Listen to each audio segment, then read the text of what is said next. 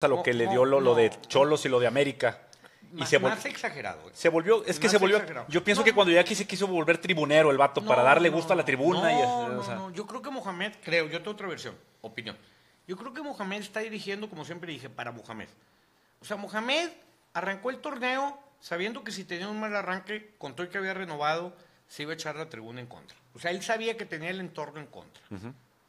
Y entonces dijo, me voy a poner a jugar, cabrón, como siento que puedo y me pueden hacer menos daño. Y hasta ahorita no le va a modificar porque le está funcionando y sabe que nomás hay tres o cuatro equipos que le pueden hacer daño.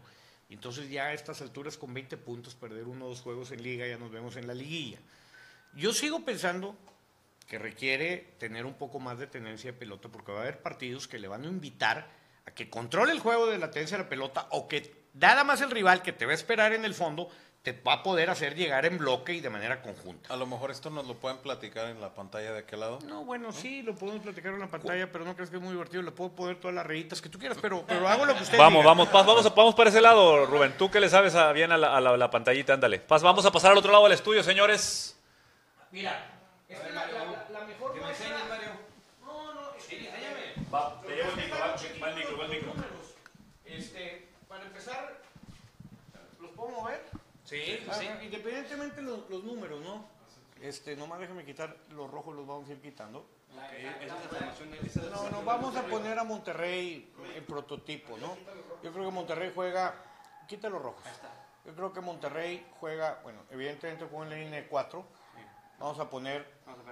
¿Por qué me- no- me, me- me- me- me falta uno. Bueno, juega con un contención, que en este caso es Jonathan o linebacker Molina. Por- Ese es el problema este que no lo voy a poder agarrar bien. Hay que ponerlo aquí, güey. ¿Dónde se borra? Este va, va, va. si no bueno, borra- nomás lo quiero jalar. Este, este no sé cómo lo puedo jalar. A ver, vamos a ver. Ese es el problema de. Tiene que ser la, la pantalla táctil. Ponlo aquí, ponlo aquí. Lo ponemos aquí. Y ese es el 8 y ese es el 8. Pon, pon ese ahí. Y luego pon, pon, pon a Funes Mori. Eh, Ese es, eh, ese es lo malo. Es Funes Mori. Y aquí tenemos acá a. ¿Dónde se borra aquí? Ok. Eh, Vamos a ponerlo. Pasa, además, uno, uno, porque si, si le mueven dos se, se, se va a mover. Es, es nada más. Bueno, eso es lo malo, yo me doy cuenta, o sea, si vamos a jugar así. Este, ya, ya para entonces este, se te fue la audiencia en televisión, ¿verdad? Este, ¿No puedo rayar nomás? Sí, sí puede rayar. A ver, qui- quita, quita, quítate, Ahí qui- está. quita también los azules, quita los rojos, quita todos, chingada su madre. Ok, ya puedo, puedo rayar, es más fácil. Vamos a jugar con una línea de 4, Monterrey juega con un contención de entrada, dos interiores, y luego te juega con Funes Mori, te juega con Pavón y te juega con Hurtado. Es muy sencillo, es 4-3-3. Ah, Pero aquí tienes que ver las características que tienen estos dos jugadores. Pavón y Hurtado no son extremos, son para mí medias puntas que a como van corriendo los minutos empiezan a jugar más cerca el uno del otro. Y esto es una problemática, más que si borro, es una problemática para los rivales. Porque si tú juegas con un contención y juegas con una línea de cuatro, Necaxa jugó con un 4 4 bueno, ma- pe- pe- independientemente, tú aquí tienes Monterrey, lo que te crea aquí es un triángulo. El problema de Monterrey es que no desarrolla con las bandas, uno porque no tiene extremos y no le gusta comprar extremos, y no tiene extremos porque quién sabe no le gusta comprar extremos. Ok. Pero ellos transitan y desde Hugo, de aquí la tiran larga. Con una condición, no me lo voy a borrar, con una condición bien importante cuando tira larga. Pícalo otra vez. No, no, no, no. Ahí está. Quiero volver a rayar. Ahí está. Con una condición cuando tira larga. Ajá. Yo tengo.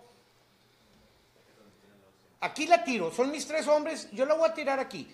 Estos dos van a jugar de espejo. A lo mejor uno va a jugar las espaldas. Pero los dos volantes van a ir al rebote. Entonces, pasa una cosa bien interesante en, en el juego. Si tú, ya lo voy a jugar hacia arriba. Ok. Ahora vamos a jugar los defensas. Si viene una pelota larga, este pelado no, no, no la va, viene a la cabeza, no la va a agarrar con el pie. Este tiene que ser dos movimientos con el balón. Uno que caiga al suelo y otro que se haga de ella. Por lo general va arriba y nomás va a tener un alcance que la va a dejar viva. O la cabecea para atrás o pendejamente la tira para dentro del campo. Si la tira para dentro del campo, Luis, si la tira para dentro del campo, yo tengo mi equipo que va a jugar el rebote y aquí lo voy a empezar a construir. Me hago de la pelota aquí Ya me salté dos volantes de ellos y tres delanteros y hago un juego básicamente de manos a manos con la pelota ya. ¿Sí? ¿Qué es lo que hacen los equipos? Uno, me tiro con un chingo de unidades atrás. Yo tiro mis dos centrales. Bien detrás, que no haya fondo de cancha y el portero cojo un poco el libero. De tal manera que se va muy larga, la dejo pasar. pa- De baboso la dejo. Y dos, yo pongo mis volantes a jugar espejo. Espejo es a jugar el rebote. No tiene chiste porque yo de antemano tengo mis volantes tirados atrás. Yo me tiro con seis atrás. Si este la deja viva, estos nomás traen a dos para el rebote. Yo tengo a tres. Y ahí, y ahí apretamos el rebote. A Si Funes Mori. ustedes vieron el partido de Tigres Monterrey, ¿cómo le fue a Monterrey? No le fue como feria. ¿Por qué? Porque Monterrey tenía que ir por el gol Exacto. y, y este cabrón se las tiraba balones Entonces, y estos cabrones se atascaban de cabecearlas, pero de tirarlas hacia adentro, pero aquí ganaba el rebote. Sí, entonces, Sí, ah, y luego ya metió un tercer central, pasárselas más grave y le acaban metiendo seis. Es una manera bien, los ingleses jugaron así en los 60, 70, 80 hasta que empezaron a comprar latinos y le metieron todo el dinero del mundo para poner la pelota en el pasto. Porque se dieron cuenta que no le ganaban a nadie así. Háblame de lo importante, Mario, de Funes Mori en esa. En No, esa... es el mejor centro delantero de Ah, la liga. ah, O sea. Funes Mori, Funes Mori es un jugador ¿Ya viste, que te juega de espaldas, que tiene una facilidad para aguantar la pelota y darle los tiempos, pero tiene una gran facilidad para dar un pase y mantener la jugada viva o en giro y filtrarla. Es un jugador muy completo, muy poco mediático, pero tácticamente, sin él, la idea no funciona. Porque el pelado va y te busca todas las jugadas, la choca, sabe que la va a dejar viva, y él mismo va y busca sus rebotes, y si viene al medio cuerpo hacia abajo o al pecho, él la aguanta y luego revive la jugada y pone a los compañeros a jugar. Hay pocos jugadores en México que juegan tan bien de espaldas como él. Y la importancia de Avilés, Mario, que retiene balón y le va tiempo a la jugada. Algo que hace- Cardona. Se me hace muy buen jugador, este, pero a mí no se me hace. No se te hace fuera jugador. ¿No se, no se te hace la bomba del draft? un- ¿No fue la bomba del draft? No. ¿tú, ¿Tú crees? Bueno, entonces Monterrey depende más de Carlos No, Sánchez. No, no, este Monterrey no depende de uno. Yo creo que Monterrey depende de todo De una todo idea. un sistema, Esta idea, si hay dos que no encajan, pues no hay idea como cualquier idea. ¿Sí? Eh, el hecho que tú juegues con Funes Mori, juegues con Avilés y juegues con Pavón, son jugadores eh, que en sí tienen esas características de que no son extremos, son medias puntas, conducen. Ah, De hecho, a Avilés le cuesta mucho jugar de primera intención, se em- emborracha mucho con la pelota y Hurtado también. Pero Hurtado, digo, perdón, Pavón, también, pero Pavón ha entendido los últimos tres juegos y ha jugado un poquito más para el Para el equipo. equipo, así es. Hurtado todavía se emborracha de pelota, pero son jugadores desequilibrantes que si toman la pelota de frente este, te- te- y, y- y- y con espacio, te causan problema. Conducen muy bien y tienen gambeta y, tienen gol. Este, estos tres ti- tienen gol. Eh, pero a mí esa manera, pues. En la contención tenemos a Jonathan González, que yo lo, lo voy a apo- apodar ahorita como el Bulldog González, porque el muchacho tiene 18 años de Santa Clarita, California. No pongas apodo, Le voy a poner el apodo, la- Mario. la- la- bueno, apúntalo porque la, masa no, no, no, no te Yo le voy a apuntar. Yo le voy a decir el Bulldog González porque ese huerco. ¿Qué hizo Jonathan para robarle a Molina? Yo- Molina no jugó por. estaba lesionado. Lo que pasa es de que son jugadores completamente diferentes. O sea, Molina es un jugador netamente que eh, obstruye muy bien avances en contención, te corta. Y Jonathan González, lejos de que juegue de contención, es realmente un interior. Tiene un recorrido muy, un muy largo, mucho- ¿no? Es un muchacho de recorridos y aparte eh, tiene una lucidez táctica y técnicamente es mejor que Sánchez, mejor que el paraguayo Celso Celso, y mejor que el mismo Mol-. Con la pelota sabe mucho y el muchacho sabe muy bien cómo hacerse y deshacerse de la pelota. Tiene muy buen pie y tiene una lectura táctica demasiado adelantada a su edad. Eh, y entonces lo puede y lo puedes jugar de contención y, tácticamente te lo hace muy bien. Pero su mejor virtud es jugar de volante y, y posesionarse como receptor y, y tener una generación de jugada. Desgraciadamente está en un equipo donde el tener la pelota, que es su mejor virtud, no es la prioridad. Correcto. Entonces es un jugador que debería de pasar por él 60 pelotas por partido y están pasando 25. Pero es parte de la idea, o sea, no pasa nada. ¿sí? La, la verdad es que no, no pasa nada. Es, es muy buen jugador. Defensivamente, todavía en los recorridos y, y el meter la pierna, no tiene esa potencia o esa fuerza que sí tiene Molina este, para meter la pierna. Pero el muchacho sabe mucho. Tiene mucha rapidez para pensar y para El muchacho bus- tiene buscar una dónde la... táctica. Tú velo. Si primero tomó la mejor decisión y luego ve si le ejecutó bien. Sí. Y tiene esa combinación de decidir bien y ejecutar bien este, a muy corta edad. Pero aparte tiene otra, sabe ir. Jugando de contención, yo lo vi con Monterrey cuando el rival quería sacarle el fondo, Presionar. ir a hacer chiques. sí, sí. Era el primero que iba, iba a Pero presionar. los achiques no son ninguna. Hay dos reglas para ir a hacer un achique. Uno, que el rival tenga la pelota no, de manera no clara. Voy a suponer que la recibió de espaldas. Si un jugador recibe del portero la pelota de espaldas, yo ahí aprieto. Uno que no de giro, porque si da giro, en el puro giro, Me yo ya llegué, en 10 metros recupero y estoy aquí. Y en el giro, como no puedo girar con la pelota dentro del short, la tengo suelta, aquí se la robo. ¿Sí? Entonces, dos, voy a chico y si da un pase de espaldas lateral, lo leo perfectamente y lo intercepto. Cuando yo recibo espaldas en esta zona, lo mejor, lo único que puedo hacer es apoyarme, volverla a regresar. No a la dirección donde venía la bola, pero sí a un rival que esté, o un compañero claro. ¿Sí? Entonces, cuando un rival recibe espaldas, achicamos todos. ¿Sí? Si la pelota está incierta, que no es de nadie o está entre un pase de uno a otro que, que le va a ir un poquito atrás y lo lees, achicamos todos. De tal manera que el compañero, el, el rival, no tenga un tiempo rápido para decidir. Cuando tú lees que no lo tiene, ahí achicamos todos y le creamos el error. Son, son reglitas muy sencillas. El muchacho, como ya la sabe, lo hace muy bien. Hay otros jugadores que nunca, que hay cosas de fábrica que nunca van a entender. ¿sí? Molina no tiene esa lucidez de leer una chique de 20 metros, porque él lo enseñaron a jugar siempre sin ir a hacer ese chique. Y seguramente no tiene la velocidad ni la, la, la, la potencia que muestra este muchacho. Yo lo vi hacer No recorridos. es muy potente, ¿eh? No, me refiero yo. es más, que ni, práctica- físi- ni físicamente, No. tú, tú lo ves en la calle y físicamente... es, eh, es menudito, sí. Me refiero yo a que prácticamente hasta el minuto 90 él hacía sus recorridos con un fuelle que, que tiene pocos. Digo, está muy, está muy muchacho, está muy chamaco. Pero no, lo, no los tiene Molina. Técnicamente juega muy bien. Yo veo que, aunque no tiene la potencia física, sabe cómo meter la pierna y sabe dónde achicar y sabe dónde, dónde hacer daño defensivamente. El Entonces, muchacho juega muy bien. yo creo que es muy buen jugador. Este, el muchacho juega muy bien. y, y Y aparte ahora tiene, que- tiene en la media cancha tiene tres seleccionados nacionales de sus Ahora, países y ahí se ha mantenido. que ¿eh? también, sí, pero también es más fácil jugar con Sánchez y... y- Claro, y- o sea, sin duda. eh, eh, cuando tú estás arropado, este, es, es más fácil, ¿no? Porque si tus compañeros son buenos, es, es más fácil que tú desarrolles al alza. O sea, En su caso le pasó a Mier y, le ha pasado a Montes.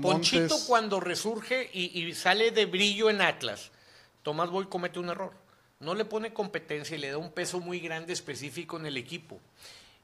Eh, el muchacho ni tenía un plantel que lo le dio, haz de cuenta, gran pa- le, dio un hombro para que cargara con medio hombro el equipo. A los muchachos, aunque sean así de virtuosos tan joven, no le puede dar el peso específico de- de- del equipo y menos que no sienta una competencia.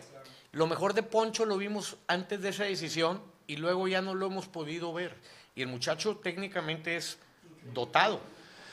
Señores, gracias a los, a, la- amigos de DC Marketing. DC Marketing nos trajeron esta pantalla que acaban de ver. Ellos también hacen eh, RH, recursos humanos, tienen eh, medios impresos, asesoría para, su publicidad. Búsquelos en Facebook como eh, Facebook DC Mark MX. DC Mark MX. DC Mark MX. Les voy a pasar el teléfono 81 23 22 57 94. Pregunte por César o por Enrique. Ahorita vamos a poner ahí todo. Y señores, ¿qué estás tomando, Matador? Ufa. Me estoy tomando, y ni más ni menos, como anillo al dedo, jaque mate. Para los que querían ser ganones, jaque Ja- mate. Jaque mate. Eh, yo me estoy tomando también una jaque mate. ¿Tú, Mansi? Yo estoy to- tomando esta chulada. Se Yo me llama había tomado la, col- la colmita, ¿verdad? ¿Cómo está la colimita, Muy buena. la Buenísima, ¿eh? está muy buena. Ahorita me estoy tomando la diosa marina y oh, qué chulada. Señores, esta cerveza, esta cerveza es exclusiva. ¿De? La gente de Lúpulo, Lúpulo Cerveza Store, así lo encuentran en Facebook. Ellos están en Río Mississippi 490, local 5, esquina con eh, casi con Gómez Morín. Eh, ellos están ahí en San Pedro. Cerveza artesanal, cerveza importada de la mejor calidad. Este, búsquenlo en Facebook como Lúpulo Cerveza Store. Vamos a poner también su Facebook ahí. Vamos a estar este, degustando este tipo de cervezas programa tras programa porque la verdad, muy buenas las cervezas estas. ¿eh? Es, un- Oye, es, una, es una ¿Ya- subidita. ¿Ya, nos echamos de hora nivel. y media? ¿Nos echamos media hora más? Eh, le damos, Mario, como quieras. Allá, ahí hay Lúpulo, nos mandó una buena dotación de Cheve. La gran pregunta yo creo que para todos, y vamos a empezar que todos, ¿qué sigue? ¿Qué, qué ven en el siguiente 12 meses? Yo estoy de acuerdo contigo, Mario, cuando no jugar con un estilo más allá de un pelotazo no, no te puede garantizar nada. Sin embargo, ¿cómo le, lo que decías tú, ¿cómo le reclamas si con los números el vato te está callando, verdad? Tú eres, muy prote- tú eres, tú, tú eres un defensor de la posesión. No, y, de que, y, de que con los números de la posesión estás más cerca de la victoria y de ganar un torneo. No, no, no hay una manera que te invite o que te garantice No, ganar garantizado siempre. no, garantizado nunca, no. Eh, lo que tú buscas es siempre estar cerca de ganar. Si tú pides en el blackjack con 19 barajas siempre, vas a perder más veces de las que vas a ganar. Sí te va a salir el 3 y el 2 y el as y la chingada. Sí, sí, sí. O sea, e- e- el, fútbol, yo sí creo que hay muchas maneras de competir, pero solamente hay una manera de jugar bien. El jugar bien, ¿qué implica? Sobre todo si logras jugar bien, te va a mantener siempre más cerca de que ganar que de perder, a través del tiempo. El tener una idea sólida, hoy Monterrey, si va a instituir esta idea para los siguientes años, entonces es más fácil, porque así vas a traer jugadores que se acoplen a esta idea. No vas a traer jugadores que su mejor característica sea jugar en espacios cortos y que jueguen bien la pelota, como es el caso de Jonathan. Este, no vas a traer defensas que tengan pie largo, tipo Batocleti, que la tiren largo, y hombres que sepan jugar de espaldas, que tengan juego aéreo y que tengan lectura para ganar el rebote. O sea, básicamente. Pero si, te- si tú te debes de morir con esta idea para que los siguientes jugadores que vayas a traer sean en pos de esta idea. Porque luego viene otro entrenador, tira la idea, ¿Cuál es la idea que vas a instituir? ¿Qué jugadores te sirven de esta idea? ¿Y qué jugadores no te sirven para la idea que vas a instituir? Entonces, ¿a quiénes hay que traer? Y haz de cuenta que tiras la casa y la empiezas otra vez a reconstruir. Monterrey, desde el último año de Víctor hasta este mayo, ha estado de- en la reconstrucción de la reconstrucción de la reconstrucción de la reconstrucción En la de limpia, la la reconstrucción. limpia de esa O sea, generación. el último año se fueron 30 jugadores y devaluados muchos. Eso es una realidad. ¿Por qué pasó eso? Porque tú estuviste trayendo jugadores y la idea nunca la aclaraste y te empezaste a dar cuenta que los jugadores que estaban viniendo no servían para pulir la idea al máximo porque no tenían una idea. De hecho, Mohamed sí jugó al pelotazo en un principio, pero luego empezó a querer tener más la pelota y luego al final hizo 37 y luego hizo los 25 y otra vez agudizó el tema del balonazo largo y contrató jugadores con esa idea. Yo le pido al Monterrey que si se va a morir con esa idea, olvídense de Mohamed, muéranse con esa idea los siguientes tres años y vas trayendo jugadores y los vas apuntalando con esa idea. Ahora, no, yo digo que más hay una manera de jugar, porque yo veo que en el mundo nada más hay una manera de jugar bien, y hay muchas maneras de competir. Evidentemente, en cualquier liga hay equipos fuertes, medianos y chicos. Tú no le vas a pedir a un equipo chico que juegue un fútbol de prosape porque no tiene los mejores jugadores. ¿Qué característica tienen los mejores equipos del mundo? Tienen los mejores jugadores del mundo. Los mejores jugadores de, el mejor equipo de una liga tiene los mejores jugadores de una liga. Tú ten mejores jugadores que los rivales y la posibilidad de ganar, ya diste el paso más grande. Claro. Oye, Mario. Pero ¿de qué me sirve tener los mejores jugadores? Porque ¿qué característica tienen los mejores jugadores? Hay una característica, son mejores con la pelota en los pies. O sea, es, es bien sencillo. Un gran jugador es un jugador dotado técnicamente. Es muy bueno con la pelota en los pies. Eso es lo que te caracteriza de que es un gran jugador. Difícilmente te vas a encontrar la calificación de este es un gran jugador y es muy malo con la pelota. No, cabrón, pues, haz de cuenta que es una vieja. No tiene nalgas y tiene la chicha aguada y está bien buena. No manches, güey. No, no es así. Oye, bueno, entonces si tengo los mejores jugadores y los mejores jugadores están con la mejor técnica con la pelota, ¿a qué debo de jugar? Pues debo jugar a la técnica de la pelota. Entonces, ¿cómo juegan los mejores equipos que tienen la mejor jugadores? Hoy no hubo un equipo de los cinco que ganaron en la Champions que tiró menos de 650 pases y que acertó más de 600 pases, no menos de 600 pases. No hubo uno, uno Entonces, ¿qué te está diciendo? Y yo me voy a los números de los últimos cinco años de la liga inglesa, la liga española, la liga italiana, la liga francesa y la liga alemana, y los que dominan la liga tienen esa característica. A mí qué me dice, cabrón, que el, el por qué no juegan al pelotazo. O sea que el pelotazo de Monterrey no es sustentable. en 12 meses ya no Dicen funciona. los que saben que los que ponen la pelota en el aire son los equipos débiles. Un equipo poderoso es el que te la pone al ras del pasto. Esa es una característica que dicen. Ahora, que en el fútbol Leicester puede ser campeón sin tener los mejores jugadores, pues sí, sí puede ser campeón. Pero es un cuento de Cenicienta una vez, cada vez que se aparece una estrella en el Oriente. Platícame tú, Matador, ¿qué, qué pasó, con, por ejemplo, con... con o sea, ¿qué- ¿Cuál es tu punto sobre esto? Yo, o sea, es ahí también un poquito de lo que quería platicar, porque dice, nos comenta Mario de que a qué el estilo o a qué quiere jugar Monterrey o algo. No, ya, ya- ya sabemos. Yo, yo, le- yo lo que, a lo que voy es, por ejemplo, eh, el equipo de Tigres había estado jugando hasta el año pasado este, y, te- y sabíamos, estábamos acostumbrados a lo que juega. En este año hace un cambio que algunos No es cierto, pode- no es cierto, bueno, no es cierto. Algunos podemos No es cierto. pensar ¿Sabes cuánto tiempo de posesión trae Tigres en este año promedio? No, bueno, este está diciendo que no. Lo que pasa es que una cosa es lo que tú percibes y hay otra cosa que es medible. Ok. Eh, Nomás, nada más una cosa, tu percepción de periodo Chaquela. Sigue siendo Tigres en este torneo el equipo que más posesión tiene. Te voy a decir cuántos minutos de posesión promedia. 31 minutos. El minuto lo maneja la, la Perame. ¿Sabes cuánto es el equipo que le sigue? 27, cabrón. La- ¿Sabes que todos los cuatro años Tigres ha promediado arriba de 30 minutos de posesión? Y si este año sigue manteniendo 30 minutos de posesión, es que sigue jugando igual. Que tú lo ves diferente es otro pedo. Bueno, pero es lo- que la- el- ahí están los números. el- ¿Sabes quién es el equipo- equipo, que más pases tira en la liga? Hoy, en estas siete jornadas. Es Tigres. ¿Sabes quién es el equipo que más pases acierta en la liga? En estas ocho jornadas. Es Tigres. Sí, sí, lo veíamos. Entonces, ¿por qué me vez- dices que juega diferente si está jugando con El- los mismos el- números que los últimos tres años? El- en el partido inicial, el que fue de la Copa de Campeón de Campeones, se vio un Tigres no con el toque lateral. A lo mejor tuvo la misma cantidad de toques ef- efectivos, pero ya no fueron tan laterales. Ese fue el primer partido en donde nos despertó eso y donde comentamos, ah, caray. Yo por- te estoy dando números, tú me estás dando un pinche número. No, porque yo no los llevo anotados. Bueno, entonces, ¿por qué Y es cuando que no yo, jugó? Cuando yo voy ¿Sabes a un cuántos- estadio, sabes cuando yo voy a un estadio de béisbol, puedo llevarme una hoja para registrar cuántas pechadas lleva y cuánto es. Cuando voy a un yo estadio te- de fútbol, yo no llevo una hoja para anotar los pases. No, ni yo. A mí lo, a mí Oye, lo yo veo... No, ni yo lo llevo. Ah, bueno, lo, lo- lo platicamos aquí hace dos, dos semanas y, de- y habíamos visto que efectivamente Tigres era el que llevaba más pases y más posesión, pero veíamos que iba ¿qué? en el cuarto, quinto lugar y veíamos que No los cierto. primeros tres, No es cierto. los primeros tres llevaban mal. menos, menos pases efectivos y menos posesión. Entonces, Pues la viste mal, déjame sacarte la página oficial y te voy a dar los datos, cabrón. lo, ¿La lo habíamos mal? visto Bueno, en- pues no, la viste mal. Sí, no, digo... y- Te voy a dar las páginas. Está en serio, mira. Si queremos jugar a decir verdades, vamos a decir verdades sustentadas.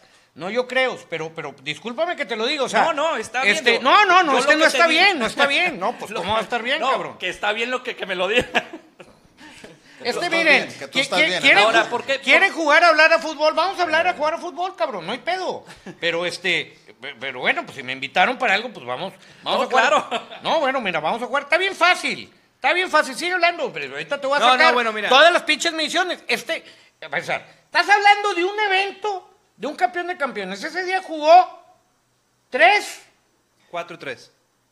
4, 3. ¿Cuándo lo había jugado? Es- Sí, nunca lo había jugado. Sí lo había jugado por momentos dos veces, pero olvida, nunca lo jugó y te lo doy por bueno. Pero eso no quiere decir que no tuvo la pelota. Se hartó de tener la pelota, le puso una chinga a Guadalajara con la pelota. Pero bien aguda, pero bien aguda. Que tú dices que no, por los números dicen que sí. Bueno, Bueno, cabrón. ah, bueno, ah, ¿Es ah, sustentable el 3-4-3, Mario? Claro que toda la ¿Tú formación crees son que, sí- tú crees que sea mensales. sustentable también, güey? Con un equipo que, que, pues no sé, yo, yo no lo veo tan... Bueno, ¿a ti qué te gusta? Porque nada te gusta, pero a ver, dime Yo- algo yo que te agrade de este pedo. No, no, pero dime A algo mí, me que te gusta, a mí agrade. me gusta, por ejemplo, a Monterrey me gusta que de perdido ya con la portería, con Hugo González, si no está al máximo, ya tiene portero Monterrey por un buen rato. Me gusta que tiene buen defensa central con César Montes, me gusta que ya tiene a Jonathan González y al menos ahorita en delantera tiene buenos elementos. Eh, del Monterrey eso me gusta, de Tigres Pero me lo que gusta... acabas de decir siempre lo ha tenido los últimos tres años. ¿A, a quién? Todo lo que acabas de decir que te gusta ¿A quién eh, te- lo ha tenido los últimos tres años. ¿Qué contención bueno tenía eh, antes de, de Molina? Jugaba Celso, no juega mal. y, Gargano. Gargano. no es bueno, Mario. No, ah, cabrón. Gargano, Gargano. no te guste, no Gargano sacrifica, o sea, Gargano era el rey. Ya, ya. Si tú tienes pensado que no era bueno, pues no es bueno. Sí, sí, sí, no, pues déjame digo mis razones, déjame digo mis razones. Gargano, tú ahorita platicaste de, que el pressing tiene que ser inteligente de un contención y Gargano no era inteligente. Para el minuto 60 Gargano no tenía piernas porque iba por balones que no tienen al caso y que claramente no iba a ganar. Tú decías, el pressing se tiene que dar cuando el mono está no, no con una posición, no va a recibir la pelota a gusto, ¿no? Y Gargano lo, hacía cuando la recibía a gusto, cuando no la recibía a gusto. Y por ejemplo, Gargano, pues no era, no, o sea, le echaba muchas ganas, o sea, era un motor. Ahí le va. Pases completos. Tigres, 3.383. Tiene un partido menos, ¿eh? Pero espérame. El que le sigue, a ver, ¿quién tiene más de 3.000 en la liga? Ni uno. Ni uno. Ah, 3.000 Puebla, 3.200 con un partido más, 3.300. Espérame, espérame, espérame. Pases completos. No, eh, eh, tiempo de posesión. 32.3 minutos Tigres. ¿Quién tiene más de 30? Ni uno. ¿Quién le sigue en tiempo de posesión? 27.8 Puebla. Monterrey 22. Pachuca, pues no sé, 26. Entonces, ¿Qué es el equipo que más pases da? ¿Qué es el equipo que más tiene la pelota? No me digas que Tigres día no tiene la pelota, cabrón. No, no. Bueno, yo a lo que voy es, tú me acabas de decir en dos... No, yo no te acabo de decir, aquí están los pinches números. yo lo estoy inventando, no soy yo. son números, no son míos. Esos números, acabas de decir... Dame, un número en dos, En dos rubros me acabas de decir que era Tigres y luego Puebla, entonces, este... No, no te estoy diciendo, pero tú dijiste que Tigres estaba jugando diferente. Mario, ¿qué? No, es que nunca había jugado con el 3. Te doy números, espérame, espérame, Te doy números, Tigres 0, este Zacatepec 3. Este, ahí está un número. ahí, te va la, ahí te va otra, eh. esta apúntala, güey. Una cosa es que cambie, que juegue con una forma. Espérame, no, ya me estás diciendo que sí, todavía ni hablo. A ver, ya me leíste el pensamiento que iba a decir. No, no. Ok, ahí voy, ahí voy. Una cosa es que cambie la formación y otra cosa es que cambie los conceptos colectivos de un equipo. Okay. Son dos cosas completamente diferentes. No tienen nada que ver. Un equipo y un estilo de juego no es una formación. Un estilo de juego es la suma de conceptos colectivos que tiene el equipo. es muy diferente a la formación. Yo tengo una formación y es como yo reparto las, las responsabilidades del campo. Los conceptos colectivos son los mismos. ¿Se te hace muy difícil entender eso? No, no, pero mira, sí iniciaron y en, el, en los primeros dos partidos eh, incluso estaban, eh, al tener la línea de cuatro en medio, recuperaban más adelante. Y, y eso no lo veíamos en, en, las, en las temporadas atrás ¿Por qué? Porque dejaban a que, a que los otros equipos se acercaran. ¿Cómo jugaban las temporadas atrás? Pues bueno, con la línea de cuatro siempre. ¿Y luego qué seguía adelante de la línea de cuatro? Otros, otros cuatro. Otros cuatro. ¿Y qué seguía adelante de los otros cuatro? Espérame, espérame, nomás dime. Por los otros dos. Dos, ok. Entonces, tengo cuatro volantes y dos delanteros son seis. Sí, sí, sí. Con el 3, 4, 3, que estoy sacrificando un defensa para meter un delantero más. ¿Verdad? Y tienes más movilidad arriba, tanto para recuperar como para cuando vas en avances. Si es que los de arriba recuperan. ¿Tú ves a Inac recuperar? No. No, pues ya, ya dijiste no. Está bien, está bien, está bien, está bien. no, no, no, no, quiero tener la razón. No, no, no. Y te voy a decir otro que no recupera. Sosa, tú ves a Sosa bajar y recuperar. Eh, ya, ya, ya. Bueno, bueno, bueno. Yo soy. Bueno, bueno. Entonces, yo puedo tener tres arriba para que bajen o dos. Pero si no bajan, haz de cuenta que no los tuve. ¿Y por qué no bajaron? Muy buena pregunta. Hoy gran parte de la dinámica de Tigres, en ataque y en defensa, te la da la pareja de extremos, que es Aquino y Dan. Son jugadores que juegan box to box, bandera a bandera, con la pelota y sin la pelota. Tú tienes una característica en dos jugadores que ninguno, nadie en la liga tiene una pareja. Eso te le da la conjunción en ataque y defensa al equipo. Hay entrenadores que te dicen, ¿cómo es posible que Ferretti invite al extremo a bajar? Tú te vas con el grueso de los grandes entrenadores del mundo y dices, a mí dame puro de eso. Y aparte me produce a la hora de atacar, dame puro eso. La, virtud de Tigres, dentro de las virtudes es eso. Ahora, Tigres sí perdió una pieza que era fundamental, que era Pizarro. Porque ni siquiera le tenían una banca. Y empezaron a, empezaron a especular o experimentar con Dueñas. Dueñas no es una persona, un jugador muy brillante tácticamente, es mucho más brillante Israel. Por eso lo puso antes, lo más que se le lastimó. ¿Por qué no le pueden ganar a Zacatepec con todo lo que acabas de ah, decir? pues no le puede ganar como Le falta Aquino. si, mencionas que Aquino es parte esencial. Y a lo mejor porque Betes Aquino y tampoco gana. Ya perdieron, ¿no? Han perdido 3-1 ahorita. 3-1. Estuvo, aparte, feo. feo el chingazo. No, y vuelves a lo mismo. ¿Y por qué no ganaron el otro? Y porque son los pinches misterios. lo podemos aterrizar. No le echaron ganas, les valió madre. ¿No le salió? No le salió, como dices tú, no le salió, pues no le salió. Digo, pero... Este, y su chingada madre, lo que tú me digas. Claro, Tigres ya tenía que ir por dos, se tiró al abordaje y sin ver el partido, estos los contragolpearon en dos pinches y los mataron. Que, que, también tienen patas para hacerlo ahora. Muy mal Tigres, todos los partidos de liga, de copa que jugaron. Diosa Marina, Mario. Ah, otra. Mira, Mario, de muy buena pregunta. Y vuelvo a decir, Tigres es un equipo que no tiene excusas. Las excusas no caben. Lo que yo te diga no va a tener justificante. Y entonces nos tenemos que unir a un grito muy popular que a usted le va a encantar. Fuera Tuca. ¡Fuera Tuca! ¡La culpa es de Tuca! ¡Fuera Tuca! ¡Fuera Tuca! Mario, si alguna vez yo cuando dije si corría, no, no, si corría Osorio, yo dije, ¿Tuca es el bueno para la selección? O tú dime si no. En la selección no, no. Yo, yo tengo otro concepto de la selección. A mí me daba gusto cuando metía gol la selección que Tuca celebrara. A mí, a mí Tuca se me hace buen técnico. yo, no, yo no soy anti-tigre, Como cualquier, yo sé, pero como cualquier eh, aficionado o periodista, el entrenador que pongas que no gane con la selección te destinado a morir. O sea, ahí no hay gane. No hay gane. Y, y, acá, eh, cuando hacen el proyecto Tigres, evidentemente nace el proyecto de tratar de tener el mejor equipo de la liga o el mejor equipo del continente con, un culpable antes de que cometa el delito, que era Ferretti. ¿Por qué? Porque al final de cuentas no te va a caber, porque es la, la vida del entrenador, ¿cómo es posible que con eso no ganes, güey? Entonces la culpa es tuya. Y por eso el grueso de los entrenadores dicen, no me engordes el equipo, déjamelo delgadito. Una, y hay otros que te dicen, déjame que es lo mismo calificar en 7 o en 8, es lo mismo.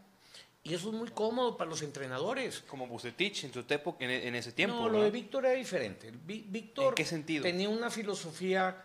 Uno, ellos venían de un mundo donde no le entendían, los entrenadores no le entendían al negocio del fútbol ni los directivos. Entonces, el, que sabía de fútbol, más que una institución, era el entrenador que venía. Entonces, lo que dijera el entrenador era las 12, las tablas de la Biblia porque no había una manera de refutar. Yo soy el entrenador, pendejo. Entonces, el directivo y una palabra del entrenador iba y le contaron a los amigos, un jugador muy interesante, pecho frío. Jorge Urdiales se copió toda, fue. Así, pero sí también de Alejandro Rodríguez. Sí, claro, sí, yo los veía porque las oía de yo, Jorge jugó fútbol profesional, pero entendamos, él muy vivo hizo una gran carrera ejecutiva y luego lo trajeron. O sea, del 60 ahorita, pues era otra cosa. Digo, cuando Jorge jugaba, se entrenaban tres veces a la semana. Me están preguntando, María, la, raza de WhatsApp a la raza. Me está preguntando qué fueron Davino y Vela a, España en la fecha FIFA, hablando de directivos. Yo ayer lo dije hoy en el programa de radio. Fueron a la fecha FIFA y fueron hacia atrás. específicamente fueron a, tener relaciones con gente de fútbol en España. Yo sé que fueron a ver a Pepe Mel y fueron a ver a Michel. Michel. Y no porque los quieran traer entrenadores, porque simplemente querían hacer relaciones. En alguna ocasión, eh, otro directivo de FEMSA, si yo lo contaba, hace tres años se entrevistó con el entrenador de España, que era el entrenador de, Bilbao. Lopetegui. Lopetegui. Se entrevistó con él.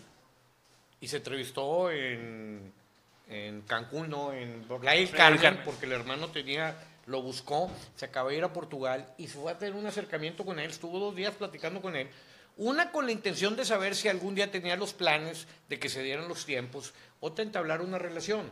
Las relaciones son importantísimas. Hoy tienes una relación con el entrenador de España. O sea, aparte, quieres ser algún jugador que haya pasado por España, pues ya tienes alguien de la industria de la cual tú tienes una relación, le puedes preguntar. Aparte, en aquel entonces estaba en Portugal, aunque iba a empezar a jugar Champions, que es importante, pues la idea era ver si lo podías endulzar y empezar a vender el proyecto de Monterrey para ver si en un momento dado podía venir. Este, claro, se exponenció a, grandes ligas, a entrenador de Champions y, y, se volvió inalcanzable, pero, pero es como todo, es como el jugador, déjame agarrarlo cuando tiene 20, 22 años antes de que luzca, ¿no? Pero siempre tienes, un directivo siempre tiene que estar haciendo esto, siempre, porque no sabes si el turco se ve en diciembre, porque se quiere ir con el trofeo en la mano, o lo vas a echar tú si pierden cuartos de final, no sabes, tú siempre tienes que estar preparado viéndose adelante. No, no lo tienes que ver como una falta de fidelidad, ¿no? Este, porque en todo caso, la fidelidad hoy en el profesionalismo no existe. Bayern Munich contrata a Pep Guardiola ocho meses antes teniendo un entrenador que estaba jugando Champions y que ganó el triplete. ganó la triplete, pero antes de que ganara cualquiera de los tres, él ya sabía que Pep Guardiola está contratado. El mundo de los profesionales así, así tiene que tener esa visión. Igual, de igual manera fue con Pellegrini en el claro, y con, el mismo Pep Guardiola. Con el Pipo Pep Guardiola. Entonces, este, no, no pasa nada. Y Monterrey está entrando esa modernidad. Eh, para mí que Vela y que eh, Duilio vayan y tengan un acercamiento, no con la Volpe, porque pues es hijo de la Volpe, cuñado de la Volpe y, socio en Costa Rica, lo que sea, este, no, no, o sea, brincar las barreras hacia Europa, entablar relaciones, se me hace un gran paso del cual yo aplaudo. no, no, no veo ninguna infidelidad ahí.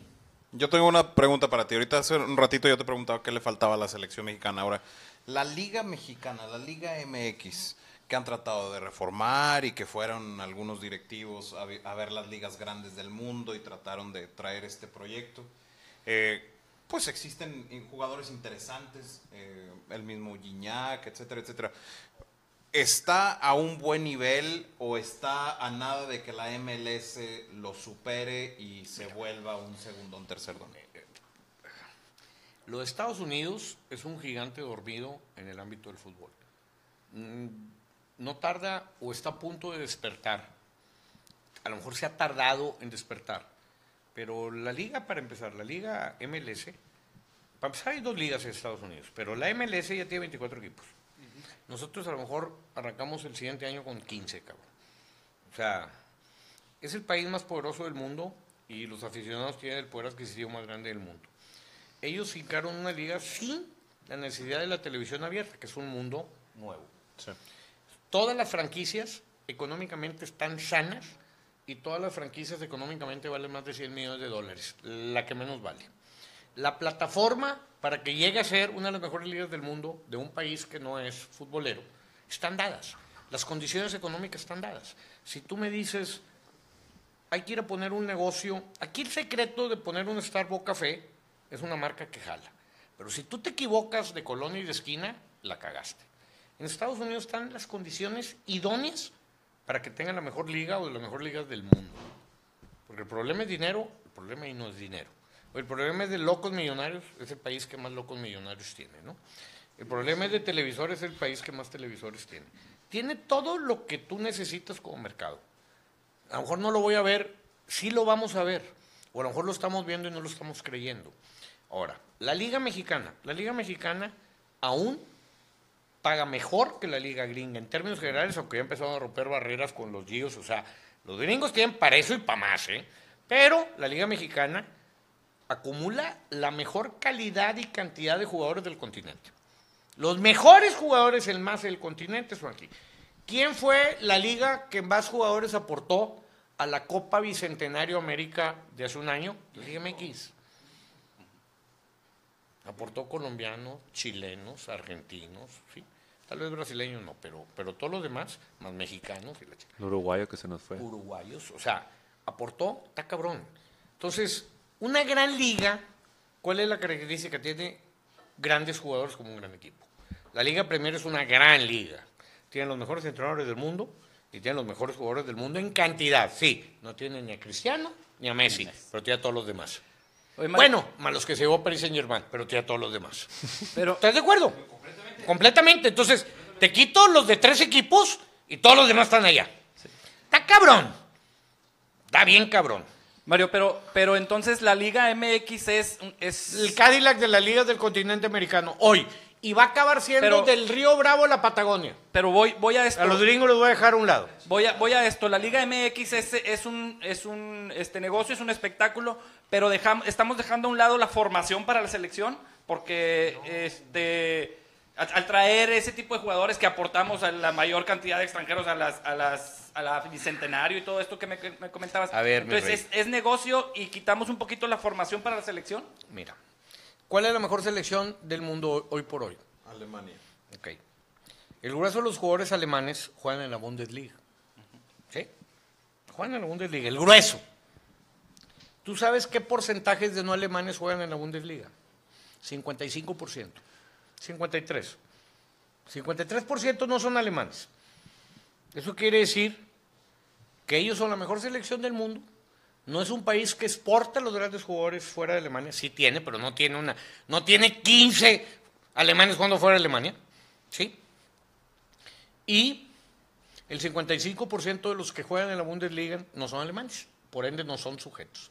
¿Qué es lo que pasa? Tiene 180, 220 alemanes en un alto grado de competencia y con eso le da perfectamente para armar la mejor selección del mundo. Ahora te lo voy a hacer el movimiento en España, aunque España ya empezó a generar más buenos jugadores españoles. Pero cuando fue campeón en el 2010 y en el 2012, o sea, de Eurocopa y, y campeón de Mundo, tenía el 56% de no españoles en la liga. Cuando España tenía cerradas las fronteras y nada más jugaba con tres extranjeros en la época de Hugo Sánchez, España ni calificaba a los mundiales. Cuando abrió la competencia, evidentemente tuvo menos españoles, pero ¿cuáles son los españoles que ya no tuvieron cupo? Los menos buenos, los que no son material de, de, selección. Y los que tengo, los tengo todo el año compitiendo contra los mejores, de tal manera que sus sobreviven son tan buenos como los italianos, franceses, alemanes y rusos que traigo.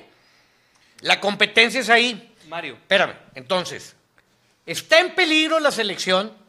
Al contrario, de, me deshice de los mexicanos maletas en términos generales. Va a decir, también vienen eh, sudamericanos muy malos. Está bueno, güey.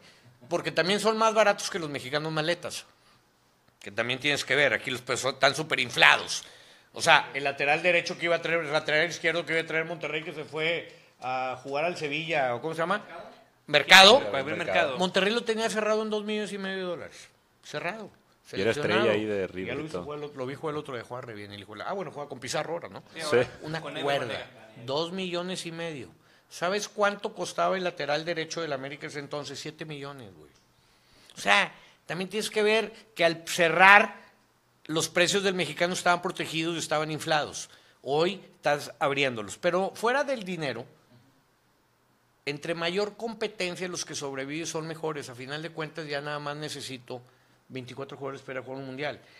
Todas las selecciones que son potencia, en sus ligas hay más del 50%. Aquí apenas llegamos al 42%. Todavía ni al, al 40%.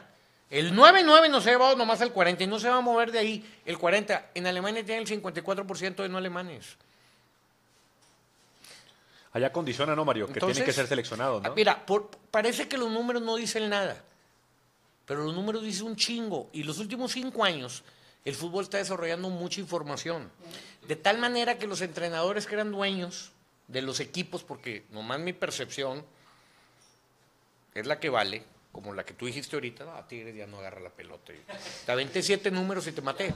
Hoy al entrenador, si se avienta una mafufada, yo creo, el- la institución, las instituciones tienen que saber más que un entrenador de fútbol.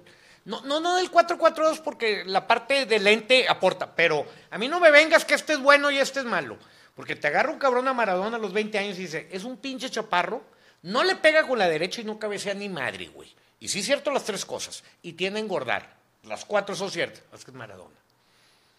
Sí, entonces, un entrenador con una óptica y sus huevos te dice que Cardona es una mamada. Bueno, y sí es cierto.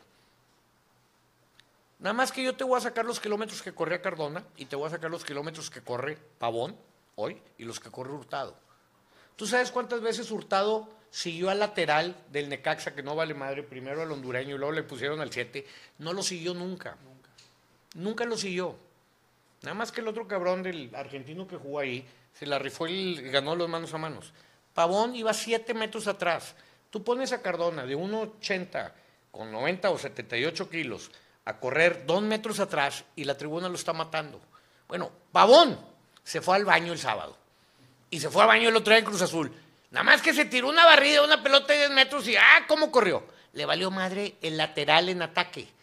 Monterrey con la formación que te dije, lo atacas con laterales, lo haces mierda. Porque Pavón y Hurtado no son marcadores para seguir, no van a marcar. Y los laterales fue. Pavón se fue al baño el sábado. ¿Sabes cuándo lo va a matar la tribuna? Nunca. Una porque, porque, y lo voy a decir, porque Mohamed filtró información para matar a Cardona siempre. Y si no la filtró, nunca le habló a los medios que lo estaban matando para que no lo mataran. que para el caso es lo mismo. Eso es una mamada lo que él hizo. Le creó una fama, le creó un 4 y lo quemó, porque no lo quería en el equipo. Si jugaba bien lo quería, pues si jugaba más o menos no. Cuando no jaló el equipo lo señaló como culpable. Nomás que yo te saco una estadística, que cuantas veces Cardona iniciaba un partido jugaba, Monterrey ganaba mucho más de las que cuando no jugaba, no ganaba. El segundo torneo después de los 37 puntos lo corrió, lo quemó, hizo saber todo, nunca metió las manos para defenderlo. En el club nunca salió nadie a defenderlo. Lo dejaron morir solo y vale. Por eso Train Market hoy te pone que vale 3 millones y medio de dólares. Un pinche jugador que es seleccionado colombiano y que sí, efectivamente, tú compraste un jugador que no marca, pero fue lo que tú compraste. Cuando compraste el empaque, Para Osorio. el Monterrey sabía que compró un jugador con esas características. Así no le pidas al pinche Mercedes que, que pueda andar dentro de una, de, de una huerta, cabrón. O sea, se te van a pochar las llantas y se te va a llenar el carburador de, de tierra, si es que tienen carburador todos los carros. O sea, y de repente a Cardona le empezaron a juzgar por condiciones que no tenía antes de que lo compraras y que nunca ha tenido. Entonces está cabrón, güey. O sea, pero está bien, porque había que buscar un culpable, pero es más fácil echarle el culpable a un jugador. Y si fuera el jugador, ¿por qué cuando lo corriste y lo subiste a la tribuna no empezaste a ganar con él, sin él? Y está bien, porque es más fácil que, que se me muera yo, que se muera mi abuelita, pues que se muera mi abuelita. Nomás que a Monterrey un jugador de 18 millones se los hicieron mierda. Tan es así que en México ningún equipo lo quiso. Y hoy Monterrey está pagando la mitad del sueldo en, en- en- en- En Boca. en Boca. Pero es lo mejor que le pasó a los dos. Para el primer año, Ahora, aparte todos ya, ya, que ya lo había, ya lo había quemado la tribuna. La tribuna ya no lo quería, ya mándalo a la chingada. Porque no corre. Pues nunca ha corrido. ¿Cómo quieres que corra, cabrón? Un cabrón de ese tamaño. ¿Quieres que...? ¿Sabes qué quería Mohamed? Mohamed lo puso a hacer lo que hace Aquino en la banda izquierda, cabrón. Pues no mames, güey. Quería que le hiciera los recorridos de Aquino. ¿Sabes? Y luego, mira, no puede hacerlo. Pues creo que no lo puede hacer, cabrón. O sea, si a mí me pides que te cambie el pinche foco sin escalera, pues no lo voy a poder cambiar. Mira qué pendejo no lo puede cambiar. Pues cabrón, pues no mames. Y tuvo dos, tres partidos Esas que sí se partió la de. Mohamed. Pero ¿sabes qué? Cuando tienes una directiva que te la duermes o que te la mancenas, pues está bien, pero güey, a mí no es mío el dinero. No, yo, yo soy un enamorado de Cardona porque Cardona es un modelito 90 que tú tienes y lo traes que diseñar una manera de jugar alrededor de él. Y, y estaban haciendo, Nada más que tiene la cantidad de gol que Hurtado no va a tener, ¿eh? estaban haciendo un comparativo de, de Cardona con Riquelme. ¿eh? O sea, en Argentina, aunque Sí, no ha sí, hecho como lo que 10, hace como Riquelme 10. como 10 y el estilo de juego, Mira, lo están comparando. Es muy y buen jugador, tipo- pero no creo que sea un No, no es media. sub. No, Pero es muy buen jugador. muy buen jugador, muy buen Y jugador. tiene una condición bien pinche. Es volante y tiene gol. Yo creo Está que bien, qué- cabrón. bueno que se fue. Porque, Yo creo que es lo mejor. Qué, qué bueno que se fue. Porque, ¿sabes qué? Ya estaba apestado. Era un pelado que, como dice la Biblia, era prostituta y ya la habían agarrado pedradas. O sea, ya la fama de puta no se le iban a quitar. Ya, desgraciadamente, lo quemaron. A mí lo que me duele es que nadie del cuerpo técnico y de la directiva salió a hacer un trabajo por abajo del agua para defenderlo. ¿Por- ¿Por Lo qué, dejaron morir. ¿Por qué crees que la directiva permitió eso, Mario? Digo, porque al final es un, es un, es un activo de la- del, de Claro, la- los que perdió, del el que club. perdió El más caro. Y el más que caro. perdió más.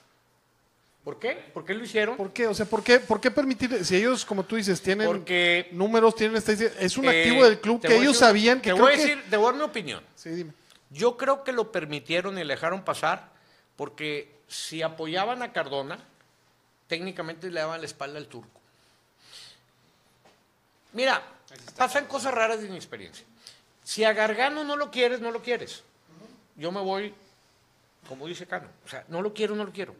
Lo pongo transferible, no lo dejo ir a la pretemporada en diciembre. Sí. Ya lo puse transferible, no lo dejo ir a la pretemporada. Le hablo a la oficina, le liquido el contrato y que se vaya. Entonces yo voy y le digo, ¿por qué no lo dejaste ir a la pretemporada? Para que sepa todo México que está transferible. Ala, pues ya le dijiste que está transferible. Nomás para que quede claro. Está bueno. ¿Para qué, para qué quemas al jugador, cabrón? Los, le estás exhibiendo. Ahora, si no lo quieres, no lo quieres, cabrón. No, aquí no es como mi vieja, me haces otra y me voy, o ya me voy. Más vale que te vayas, cabrón. O sea, Eso fue no Duilio. ¿Eso fue Duilio? Duilio lo, lo chamaquearon. Sí, sí. Espérame. No lo quiere nadie. Y lo acaban metiendo el equipo y Gargano se cae el hocico. Y se pone a jugar. Y acaba siendo titular. Viene el partido de Toluca y Monterrey empieza a mostrar una deficiencia futbolística y no le empieza a salir. Lo saca del partido a Sánchez y a Cardona. Y venía el clásico. Sánchez no le da la mano, ¿no? O Gargano. ¿Quién fue que no le dio la mano en la zona técnica? Sánchez, fue el pato, sí. Sánchez. Aquí pasan dos cosas. Tú te paras en la esquina de la zona técnica y si estiras la mano pueden pasar dos cosas. Te da o no te da la mano. Y luego puedes decir dos cosas. Me gusta que mis jugadores salgan, que no les guste, o hijo de su chingada madre no me dio la mano. Y bueno, Monterrey y el turco tomó una decisión. Una manera indisciplinaria muy cabrón. No les gustó el cambio y aquí el que manda soy yo. Van a ver las consecuencias el siguiente partido del clásico. A Gargano lo mandó a jugar con la sub-20, güey. Sí. Eso a cualquier entrenador, a cualquier jugador, oye, ya me ganó la titularidad, ya estaba jugando yo. Espérate, porque ahí no acaba el pleito. Está bueno. Lo manda a la sub-20 y lo exhibe. Y el pelado va y juega con la sub-20.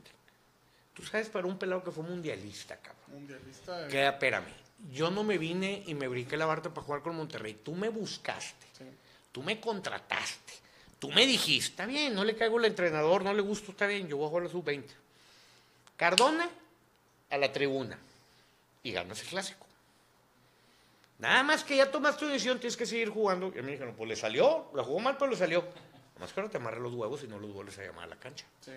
Porque si lo peor que puedes hacer es relegar a un jugador para luego pedirle chance que te juegue bien, ya valió madre.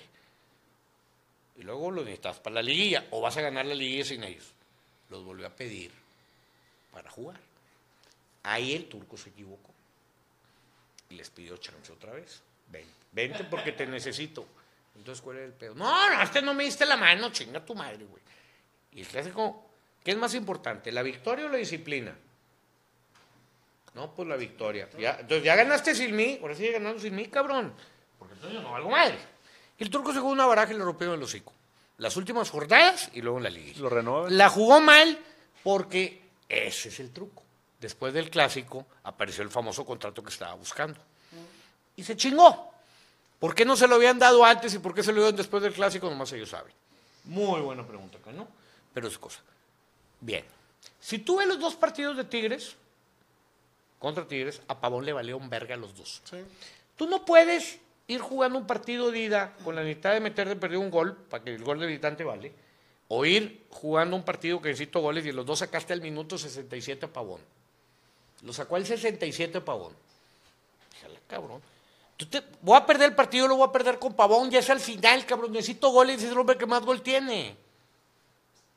Está bien. Lo sacó al 67 a los dos, cabrón. Los dos partidos. Y las dos veces necesitabas el gol de visitante y luego remontar.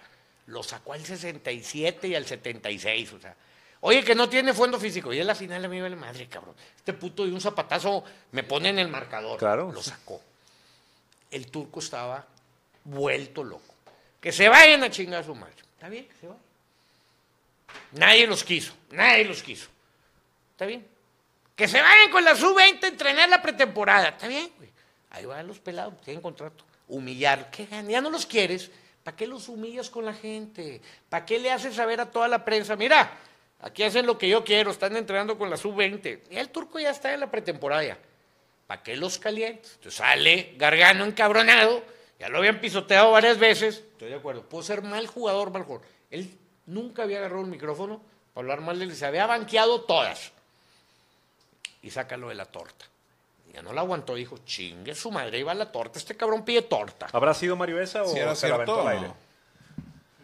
¿De qué? No, de la torta. No, yo, pues, ¿cómo te lo...? A ver, si yo manejara las cuentas del turco bancarios, pues yo te puedo decir verdad o mentira. Pues no sé, cabrón. Ahora, ahora, que él en Argentina se manejaba con su promotor y el promotor metió 11 jugadores en Colón de Santa Fe y que luego llegó a Tijuana y trajo al promotor y el promotor hoy es el dueño de Tijuana casi casi y trajo a todos los jugadores, es un hecho. Pero en el fútbol vale. Vale que yo, que el representante del entrenador, luego curiosamente sea el que sea representante de todos los jugadores que trae. Pues vale, porque es una práctica que vale, la hace Mourinho, la hace el hijo de Ferguson, pues vale, vale. Que está bien o está mal, ahora, que luego le dan a los entrenadores, pues a mí no me consta. Por eso se le llama conflicto de intereses. Si tú permites el conflicto de intereses, ya lo que siga para adelante, pues no te asustes, cabrón, pues tú permitiste el conflicto de intereses. Ya si le dan lana o no le dan lana, o se llegó lana, pues ya no te asustes. Por eso no se permiten los conflictos de intereses en las empresas. ¿Por qué? Porque ya estás muy cerca de que el otro pase. Ahora, de que pasa en el fútbol, de a madre pasa. Tiene que de a madre. No, en el fútbol más. Y lo que Pasa. sabemos, al menos lo que sabemos de Gargano, Mario, es que no, o sea, lo de la torta no lo podemos comprobar, estoy de acuerdo. Pero, pero al momento de que. Bueno, yo te voy a dar un dato.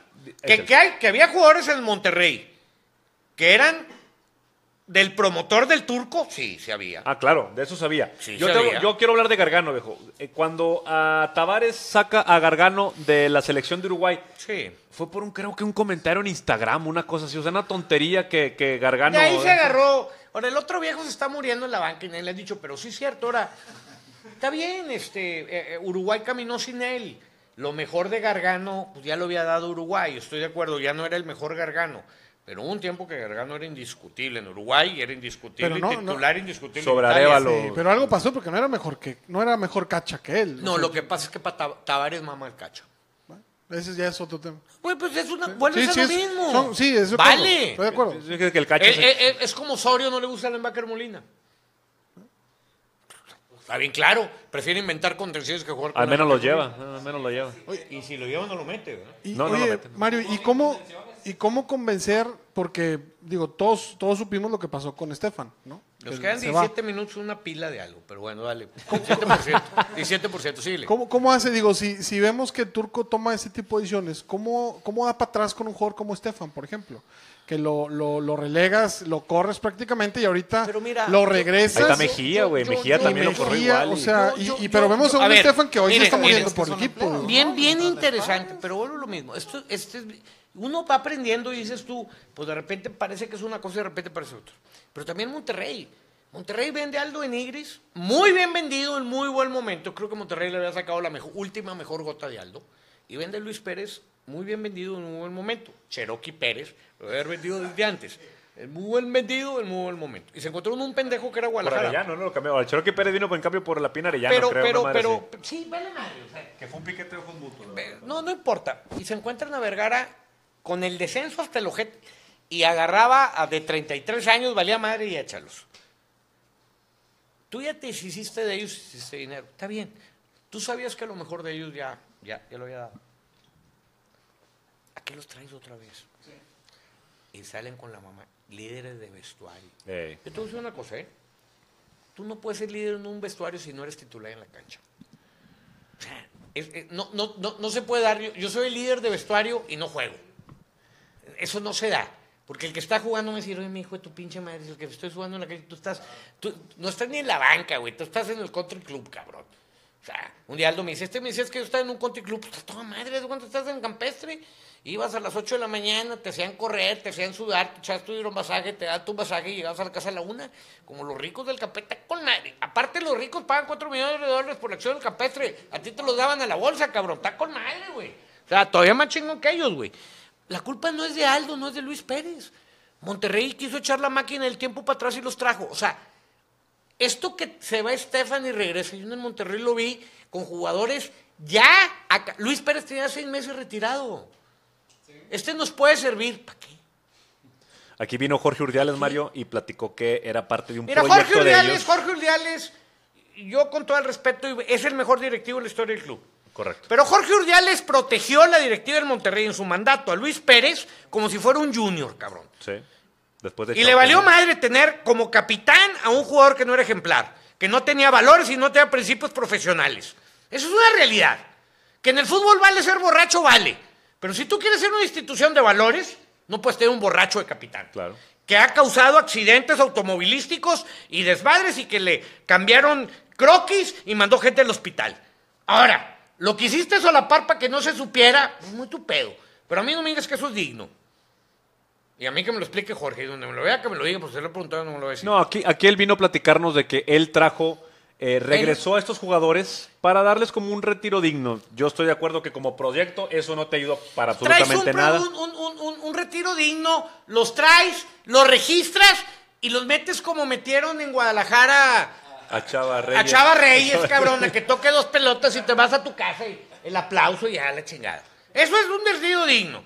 Para que den lástimas en el campo y den mal ejemplo, porque tú no puedes llegar como jugador, y a ti te digo, Luis Pérez, si me estás viendo, y digas con un muchacho y digas, yo puedo ser pedote porque yo jugaba bien, pero tú no puedes ser pedote, pero yo sí podía ser, güey. O sea, ¿qué, qué- qué está viendo el muchacho de una institución? Oye, güey, si aquí tú triunfas, vale ser pedote. O sea, y luego te vuelven a traer y te vuelven a pagar 10, 15 mil dólares, vale, es muy barato. No se trata de ser barato. O sea, mi reclamo no es a Luis Pérez, es de la institución de Monterrey. O sea, y luego sales con un código de ética. Está bien. Rectificaron y dieron un paso. Con ese código de ética no puede venir un jugador como Luis Pérez. A, mí me llama la atención. Yo respeto a Luis Pérez, la culpa no fue Luis Pérez. Luis Pérez fue, fue un niño malcriado que le permitieron y le solaparon todo y vale. En Guadalajara no le solaparon nada. Lo mandaron a chingar su madre. En Querétaro no le solaparon nada y en Jaguar no le solaparon nada. Está bien, Monterrey vale solaparle. La culpa es de Monterrey. Pero a mí no me digas que eres una institución, eres una institución de principios y de valores. Porque cuando tienes principios y tienes valores, nomás se gana de una manera. Cuando no tienes principios y tienes valores, no me importa cómo, yo gano. Y en el yo me importa cómo, vale, la- vale hacer trampa y vale solapar. Ahora, que fumar es un vicio y tomar es un vicio, yo lo entiendo. No tengo nada en contra del vicio de Luis Pérez. Pero que una institución lo solape, está cabrón. Está cabrón. Y sobre todo cuando eres un activo del club y lo traes para con un propósito Este juega supuesto, muy bien. ¿no? Este juega muy bien. Está bien, juega muy bien. ¿Y? Entonces es ganar como sea. Claro. Entonces sí es ganar como sea.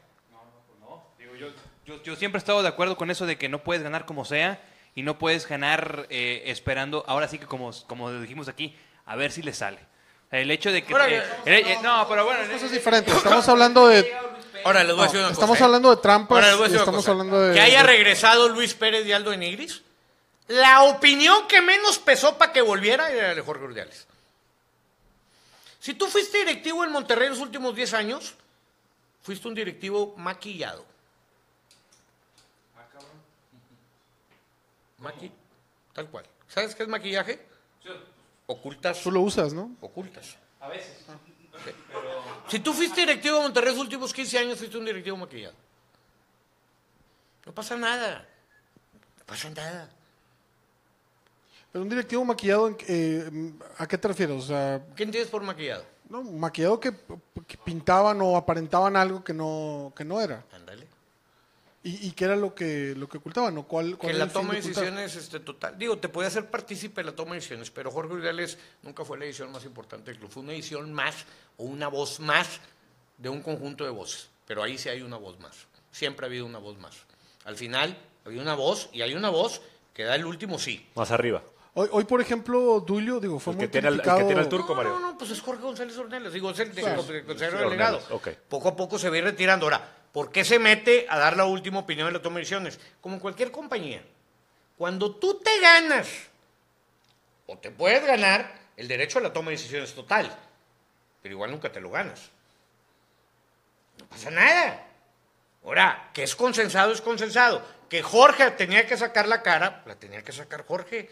Pues era, era parte de la chamba. Pero no pasa nada, es, así es la vida. Pero No, entonces yo es- no lo veo de esto de denigrante. Lo que yo nomás creo es, si así fue, porque así fue, o si no, entonces que me diga Jorge por qué lo echaron.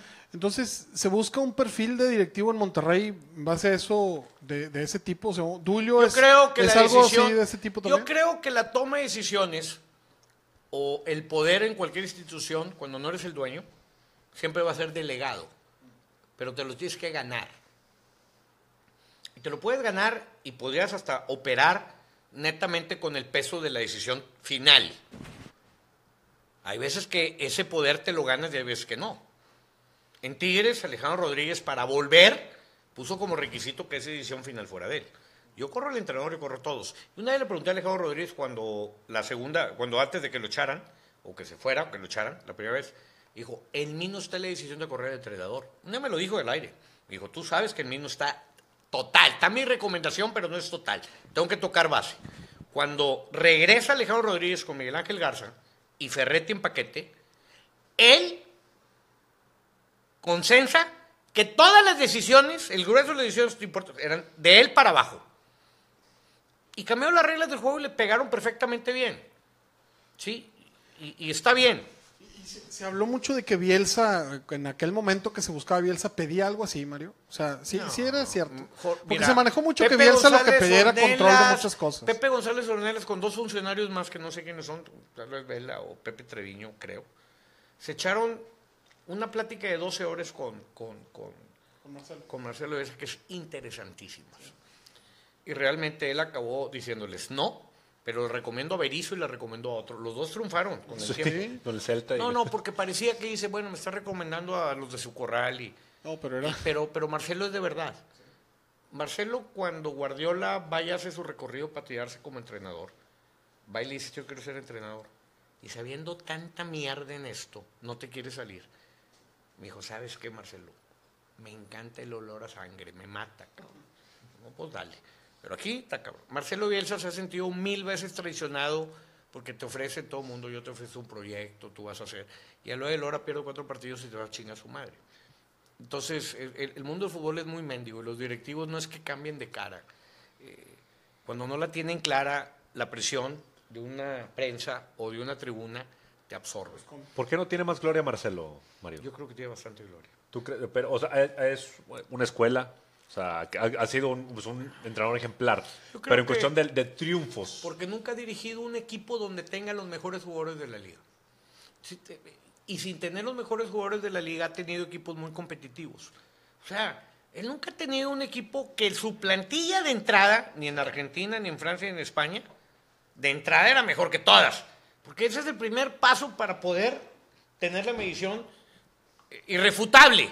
Pero Marcelo Bielsa hizo unos grandes trabajos con la misma selección argentina, Sí, está Chile. y, y- y aunque no tuvo los éxitos que a lo mejor tuvo, tuvo eh, el auxiliar de Pasarela que jugó una final, Sabela, que a lo mejor entre Pasarela, Marcelo Bielsa y Sabela, a lo mejor el menos era Sabela, pero fue el que más lejos llegó en un mundial. Por el, por el equipo que tenía. Por lo que, yo creo que sí. Pues es que tenía un trabuco. Pinche trabuco. Bueno, y todos tuvieron un buen trabuco, porque Argentina siempre tiene un trabuco.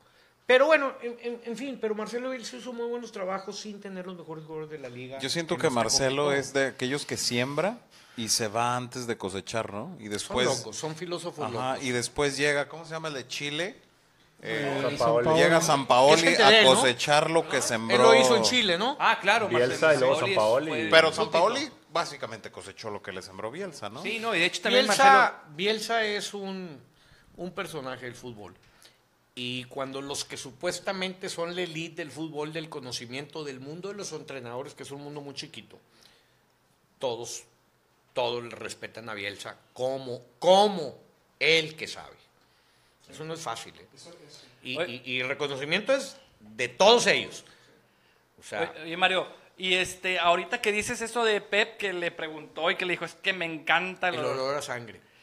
¿Cómo, cómo te, te sientes tú para eso? Este, el olor a sangre, como para en un momento dado, digo, No. a estamos No, en un, te- no, un- en yo- un yo vuelvo a decir, panorama ¿no agarras otro equipo? No, yo- Pero no, hombre, no no. te a han... comprar un equipo de tercera, Mario. No, a- no, hombre, puñetadas esas cosas. ese olor... o- Mira, nos cooperamos aquí entre todos, compramos un equipo. Los vaqueros, a los de tercera división. A- al, Zacate- al Zacatepec lo podemos. Eh, conozco, me gusta tanto el fútbol que entiendo que lo peor que podemos hacer es meterle dinero a un equipo fútbol. este, no, yo, yo creo que hoy la industria del fútbol, específicamente para Monterrey y para Tigres, que creo que llevan un paso adelante que todos, y, y esto se va a ver a la vuelta de los siguientes 10 años, porque no le veo, ¿cómo no? ¿Qué, qué traes? ¿Te sientes? Pues Pásale, mear, cabrón, pásale. Pues ni que fuera Televisa, eh, te- Televisa el canal de las estrellas, cabrón. qué bueno Yo estoy fumando y estoy tomando, Aquí cabrón. aventó fichas y la madre al que se atraviesa. ya estaba. Eh, tirándose unos no, bien fuertes aquí, ya me, yo- me estaban llorando creo los ojos. Que hoy eh, Tigres y Monterrey tienen. No, estoy bien, ¿no? Sí, de por sí, pues voy a tomar. Me llevo las terceras cervezas y yo no tomo. Es, aunque mucha gente cree que se bien borracho. Este, yo, yo creo que el, Salud, modelo de entrenador o el perfil de entrenador que requieren las dos instituciones o el grueso de las instituciones en México, ya, yo, yo tengo 58 años y, y sí me gusta ver hacia adelante y sí entiendo hacia dónde va, y- pero, pero una cosa es entenderle, eh, cuantificarlo a mi distancia. me meto en números, me meto en leer, porque tengo que llenar dos horas diarias de hablar de fútbol. Claro. Y no puedo salir este como el Willy A ver, sí, y, creo. y- y el, tu- y el otro cabrón, ¿cómo se llama este? El Cora, con el mismo rollo de todos y con puros yo creos, porque puros yo creos, pues sí son puros yo creos, pero ya el mundo la tienes que sustentar y la industria del fútbol es muy grande. Entonces yo creo que hay mucho perico para, para, para aventar. ¿A quién- a Pero quién una miras cosa tú, Mario, es en ese- ser en ese mundo? merolico. Esto es como sea el amor. Una cosa es el sexo oral y otra es el, el sexo no oral. Oral es lo mío.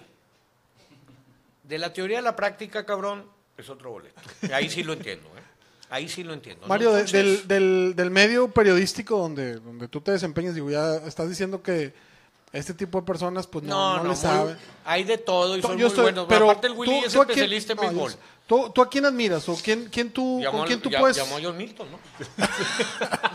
¿Tú a quién admiras o con quién tú puedes platicar de fútbol y, y- o quién dices tú, yo le aprendo a esta persona cuando platico con Con un él? chingo de gente le aprendes. Hoy, hoy me voy con muchas cosas. O sea, la perspectiva de quien te diriges este, e- e- es, importante. Pero mira, a mí me gusta hablar de fútbol mucho con Rafa Puente. Yo con Rafa Puente hice una muy buena relación eh, cuando era comentarista. Este, me gusta mucho hablar de fútbol con, con Raúl Sarmiento. Raúl Sarmiento, aunque un poco se me queda con el fútbol así era o así es, y el fútbol no hay nada nuevo, eh, Raúl ve muy bien el fútbol. Y me, me gusta, o sea, porque mucha gente, todo es del fútbol, pero ve, ve- ve bien el fútbol. Eh, me gusta hablar de fútbol con casi todos los entrenadores que puedo hablar. Eh, su mundo los entiendo. Yo desde chico tal vez tuve la fortuna de cuando tenía seis años conocí a Scarone, y luego conocí a un austraco que trajo a Monterrey. eh, se me ve el nombre. Austraco, no, entrenador. Entrenador. eh, Peroli. Y conocí, luego conocí de los viejos entrenadores empecé a conocer a, casi todos y luego tuve mucha relación porque iba a la casa y porque papá los llevaba a todos, al Gallo Jauregui y de ahí a Fernando Riera y a don Carlos Miloc y, empiezas a entender eh, el mundo de ellos que también ha cambiado mucho. ¿sí? Se, ha, se ha industrializado, se ha sistematizado, se ha, sobre todo, con conocimiento científico, que es lo menos que tiene, ¿no? Y conocimiento científico aplicado al fútbol. Ya, ya, ya es mucho más. Entonces, eh, La Volpe, el Piojo Herrera, con todo y lo que eran, este, son gentes todos bien, bien interesantes porque tienen una visión. El mismo Turco, yo conocí al Turco, empezó a dirigir en Zacatepec. El Turco tenía una idea futbolística. El Turco era un romántico del fútbol. Regresa a Argentina, hace posgraduado en Argentina y trae todo el costal del fútbol argentino en el morral. Pero no puede decir que está mal. Es campeón en Choles y es campeón en América. Y fue campeón en Argentina, en, en- en Independiente. Copa, en Copa Sí, la. Sudamericana. Entonces no le puedes decir que, que está mal cuando el pelado eh, dirige para sus para, para, para él. ¿sí? Este, todos son muy interesantes. Oye. Este, hoy me gusta más hablar con periodistas. Eh, tuve un acer- dos veces un acercamiento con John Carlin. Para mí sensacional. Santiago Segurol en España es fuera de serie, fuera de serie, fuera de serie. Este, Gambetita La Torre, que está pasando por un problema de su chingada madre, por un video y una serie de cosas, no sabes qué buen comentarista y buen amigo, y tuve relación con él. Gente bien interesante, te encuentras gente bien interesante. Y, esto ahora con, con digo, los, los medios que hay que estar ahí, ESPN, Fox y cada quien, incluso Bueno, tres. eh, Roberto Gómez Junco, tengo una gran relación. Roberto va a presentar un libro muy padre, que hay algo de fútbol, bueno, todavía no lo acabo, en la Feria del Libro, pero eh, con Roberto eh, yo tengo, una gran amistad y la grueso de las veces que juntamos lo mismo que hablamos es de fútbol, Eh, porque con Roberto se puede hablar de muchas cosas que le apasionan más que el fútbol. Roberto es un intelectual, de hecho, él se describe en el libro cuando era jugador con otro que a lo mejor es ficticio, dice, me di cuenta, no sé, yo me sentía diferente, mis gustos de literatura y de política pues no eran temas del grupo de, de fútbol, simplemente así era, pero pero muy interesante, eh, con Víctor Manuel Bucetich, no sabes qué padre me llevo, es más, me llevo de- de- demasiado, demasiado bien con Víctor. O sea, con Víctor lo agarro y a veces nos sentamos y le doy la contra en todas. Y Víctor sabe que es adrede, porque lo peor que puedes hacer, o lo más padre que puedes hacer, es de una pregunta armar otra repregunta. Entonces lo vas orillando donde tú quieres y él sabe que es un juego. Pero Víctor es uno de los entrenadores que más le entienden a- al manejo de vestuario y a, y a- y a este jueguito, este, porque yo he visto grandes trabajos de Víctor sin tener grandes jugadores. Porque teniendo grandes jugadores ya tienes la mejor materia prima. Yo le he visto unos grandes trabajos de Víctor teniendo muy med- medianos jugadores. Y yo creo que un verdadero entrenador es ese. Sin tener los mejores jugadores de la liga soy competitivo. Y Víctor, y Víctor es de esos raros. Oye, Hay Mario. otros que nomás jalan con los mejores. Que te voy a decir quién. Te voy a decir quién. Ferretti ha tenido la habilidad, aunque tiene un trabajo en Pumas, excelente, agarrando los ocho puntos abajo del descenso, donde los salva, los califica y hasta juega una final. El mejor trabajo, el- el- tal vez el mejor trabajo del Tuca, que fue antes de, de volver a- de a, Tigres. Pero por lo general Ferretti tiene la habilidad como Guardiola, guardando proporciones y muchos, de siempre dirigir a las mejores plantillas, que no es fácil, que tampoco, que también es una gracia, muchos entrenadores que, que se sienten incómodos con eso, ¿no? Pero hay otros que han forcado su nombre sin buenas plantillas, güey. Oye, Mario, te, te quiero hacer una pregunta a ti, pero de manera personal. Son dos preguntas. La primera, Mario, ¿por qué, No, bien, bien. Mario, ¿por qué no has, eh, no sé, buscado una oportunidad en un medio internacional como ESPN y Fox Sports? Y la segunda pregunta que te doy, No, pero- ¿cuándo sacas el libro? Para leerlo. ¿Cuál libro? Mira, Mira, el libro que estás escribiendo, no te hagas. No estoy tratando, no, no estoy escribiendo un libro. Este, me calenté, estoy tratando de hacer algunos ensayos, este, que estoy aprendiendo lo que es un ensayo, bien a bien para ver si puedo escribir algunos ensayos de fútbol. Pero nada de lo que no hemos platicado el día de ahora, o sea, sino básicamente con una visión así. Pero, pero no, no, no, no, no. Primero no sé, lo empecé, lo he empezado a hacer, mas no sé si lo voy a terminar y si lo termino, más no sé si lo voy a publicar, este, o se vaya a publicar, este, o se vaya a publicar. No, no, no, no. Este, yo, yo, yo no, no sé. Este, eso, eso no, no, no lo sé. Lo de los medios internacionales, o como tú le llamas, porque Fox, si bien es cierto, es la cadena deportiva más grande del mundo. eh, básicamente la operación en México es una operación latinoamericana. Sí, de la mano y, todo. Eh, uno no va porque no le llaman. Y si le llaman, no sé si, iría. ¿Sí? Yo soy medio ratón de, de- de- de, pues aquí nací, aquí crecí, aquí tengo mi familia. Más yo no te digo este, que, que no pueda pasar, pero aquí no, yo no soy de los que vas y te quieres meter y te promueves y te metes por la barda, vas y te vendes. No, no. Si realmente yo tuviera, eh, no sé si el tamaño o el gusto de parte de ellos, ellos ya me hubieran buscado, no me han buscado. ¿Cabrías, Mario? ¿Cabrías en el concepto que, que se manejan ellos? Por ejemplo, este, Estuve, las, las- eh, eh, voy a México y me invitan en Televisa, dentro que no es el esquema de las mesas redondas. No, sí, claro que, digo, ¿yo? Pues claro que, por favor, o sea, ¿Cabrías o se levantaría conozco. uno diciéndote, ahora sí te parto tu madre como acabamos de ver? No, no, no, Ahorita, lo que, lo que hicieron, sí, sí viste, ¿no? no, ¿qué? Sí, Que se levantó Ah, pero, pero el se, potro. está- se estaba riendo el... el- sí, Estaba muy O actuado. sea, pero fue una mamada, ¿no? Que, que- sea, y es que pero, pero se- eso. este, este, estaba riendo el otro... Álvaro Morales. Mora- eh, Toraño. Toral que se le- estaba riendo, va, va y se ve que está riendo. Porque el otro, el otro, Le tira una, le tira una cachetada, bueno y sano, o sea, en cabrón sí le tira, no hombre, fue show. Ahora que lo tienen que hacer, eh, la, la verdad es que empiezas a sentir presión en los medios cuando no tienes una línea. Dices, yo soy así, o yo con tal de ganar rating estoy dispuesto a todo. Yo, yo creo que sí vale enojarse en la tele si es de verdad. Fingido, no mames. Un día le dije, voy, vamos a fingir. Y Andrés me lo contestó muy bien. Fingido no vale. No, no tiene chiste. Le dije, sí es cierto. Tiene razón. Y Andrés y yo somos personas que vemos completamente un fútbol que es redondo. Yo veo para un lado y él ve para otro, pero eso es muy bueno. Eh, no, sentarme con ellos, los conozco a todos, no tengo ningún problema. Este, no tengo ningún problema. Aparte, el grueso tienen una visión ochentera, noventera, patriotera, este, eh, obsoleta. Pues diferente a lo que yo puedo pensar, ¿no? A mí me decía un día Camarena, no, bueno, este, tú piensas como directivo. Le dije, no, Camarena, no pienso como directivo. Le dije, pienso como un trato de ver el fútbol desde afuera, cabrón. El fútbol es... Camarena ese día me dijo, la Liga Argentina sigue siendo más vista que la Liga Mexicana. Dije, no tienes una puta idea de lo que acaba de decir, hombre. Para empezar, prende la tele a ver si te encuentras en México o en Estados Unidos un partido de la Liga Argentina. En toda la tele, de todo el en todo el cuadrante mexicano y en todo el cuadrante gringo. Y a ver cuántos partidos te encuentras de la Liga Mexicana. No, no, no tienes una idea porque se quedó en el gráfico y en la Liga de River y de Boca y no sabe ni qué pasó con los Kids, no sabe que la Liga es de 40. O sea, te quedas y tú procesas una información y crees que el fútbol ahí se estancó.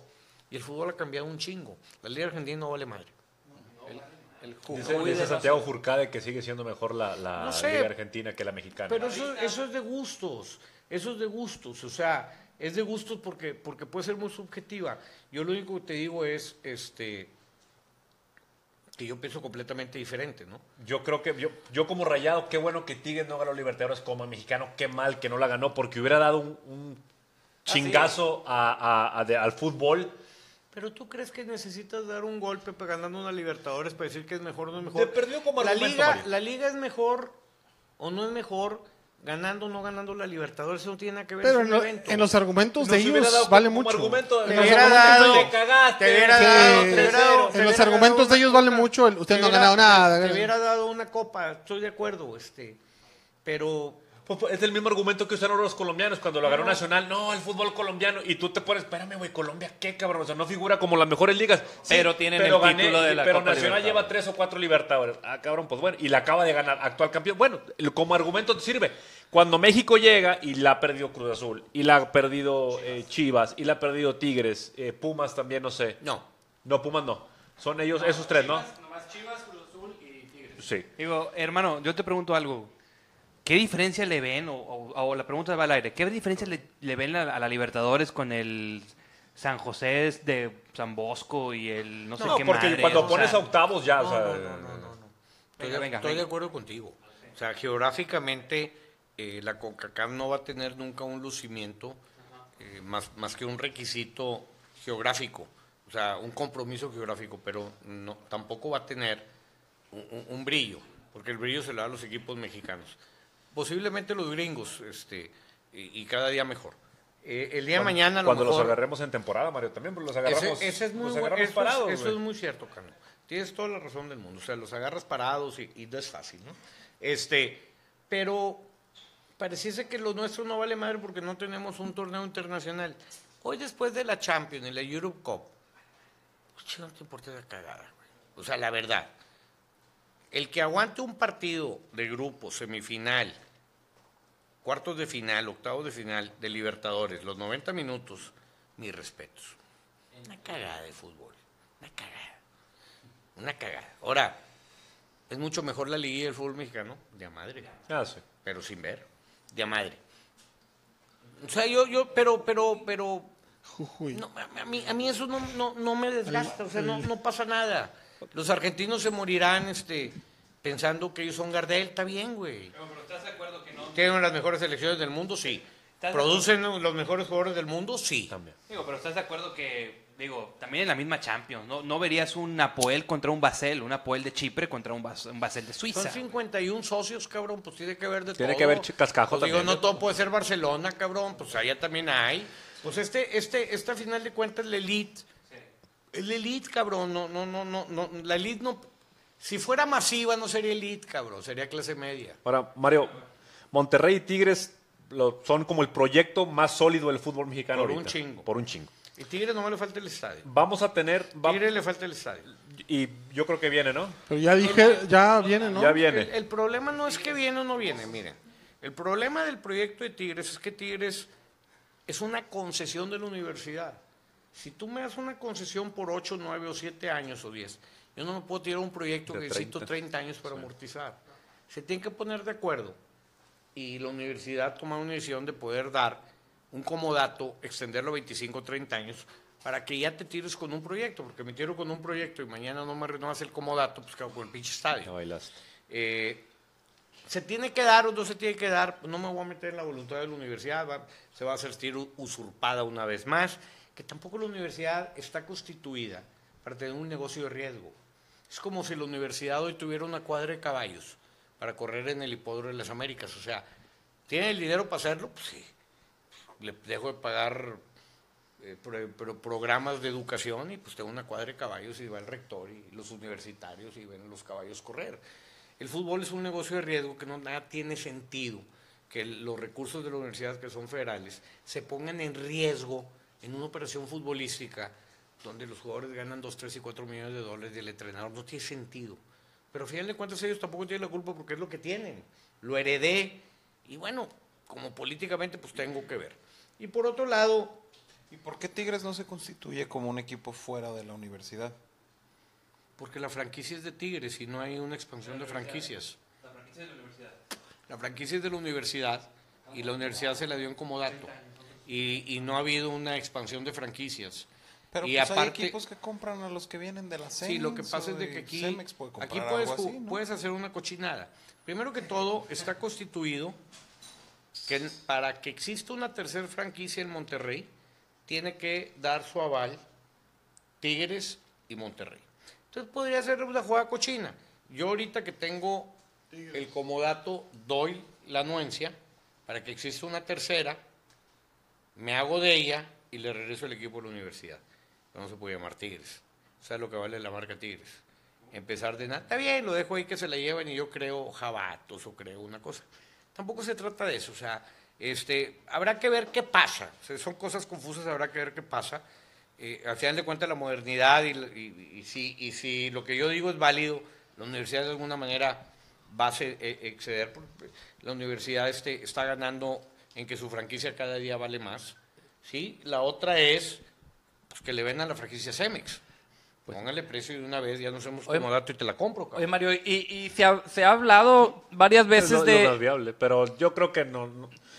de, de Liga Premier, la famosa Liga Premier que querían hacer, que quitarle el ascenso, digo, el descenso. Yo creo, Y, y, eh, digo, eso Eh, de hecho, a ver, a ver, de hecho ya el ascenso ya lo, lo amarraron demasiado, ¿no? Hoy no, no todas las franquicias tienen derecho a ascender. Nada más hay seis, bien me dice. ¿Y qué características es? Tienes que tener una plaza que tenga viabilidad y un estado que tenga viabilidad. De los 12 o 13 o 14, nomás 6. ¿Qué pasa si asciende uno que no tiene eso?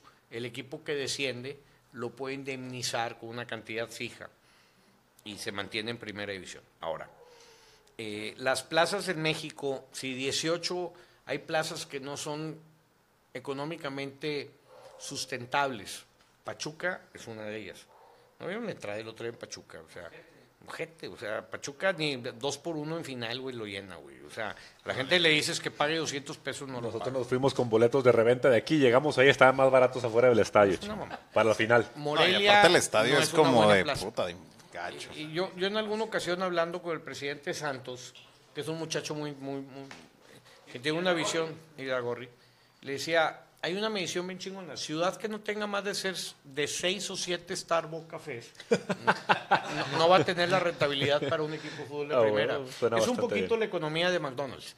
O sea, McDonald's. para aquellos lo que han leído, sí, sí, sí.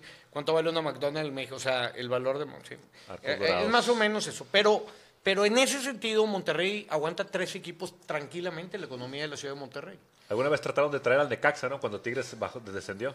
Sí, o sea, creo que esa era la franquicia que estaba subiendo y digo, digo tú lo ves para atrás y tú dices, ¿por qué? No, no, Necaxa estaba, estaba, era de primera, nada más que ya tenía, había un plan para sacarlo porque en México no era rentable. ¿Por qué les funcionó a Jaguares con Querétaro y las triangulaciones que hicieron con Atlético San Luis y por qué Tigres sí se tuvo que ir, verdad? Y no- es, no es, es, eh, aquí primero que todo, el gran problema de los 18 dueños es que creen que entre los 18 compiten como si fueran los equipos de ellos. Y, y si tú eres mi rival, yo te tengo que aniquilar. Y los pendejos se siguen así, van a quedar con 10 equipos. Entonces, si los 18 no se juntan para ganar dinero, unifican criterios y se dan la mano para ganar dinero, y le dan facilidades de que cambie de plaza a una mejor plaza, Y, y- y- y si no tiene jugadores, yo te mando de los que me sobran. Y, y a mí me interesa que tú sobrevivas porque yo te necesito. El show es de 18 equipos, cabrón, no de 15. Son menos partidos y los jugadores les pago lo mismo. O sea, ni de 12 a ellos les falta una cultura. El problema en la Federación de los Ocho Dueños es que hay un conflicto de intereses y un pleito muy grande, porque dos o tres equipos son de televisoras. Y entonces el gran dinero viene de las televisoras. Entonces ahí hay equipos que son juez y parte, de una manera u otra en cuanto a los votos de qué se debe hacer. Porque no es lo mismo lo que le conviene a los 18 equipos a lo que le conviene a los equipos que tienen televisora. En Inglaterra, en España, en las ligas desarrolladas, los paquetes de televisión se venden en conjunto. Y se reparten el dinero en España de una manera muy... El 55%, 52% se le va a Barcelona y Real Madrid. Y son dos votos contra 17. ¿Son 19? ¿Cuántos son en España? pero- 20. Dos votos contra 18. Todo el mundo quiere ver el Real Espérame, Madrid. espérame, espérame. el Nos vamos a llevar el 50% de los derechos de toda la liga de televisión. Lo demás se lo reparten ustedes. Pues dice, chinga tu madre, pues es una democracia, pues 18, si quiere. Está bien, cabrón. El otro día el presidente del Villarreal hizo un cálculo bien chingón. En los últimos 10 años, nada más de derechos de televisión, Barcelona y Real Madrid ha cobrado un billón de dólares más que nosotros. Esa es la diferencia que ustedes ven en la cancha. Nada más ahí en una partida. Pero así han ganado todos. O el fútbol español dos veces ha, ca- ha caído en quiebra. Y ha salido el gobierno a liberarla. Hoy pasó un caso chingón. Hoy, hoy viene, hoy viene el. Están votando para ver si Cataluña se sale a España. Y la gran demanda, o sea, la gran presión de los de Cataluña más los españoles, de la gran amenaza, está bien, cabrón. Barcelona ni Atlético ni, ni el otro barcelonés van a, van a, está bien, sálganse y el equipo no juega en la Liga Española, a ver dónde chingados juegan.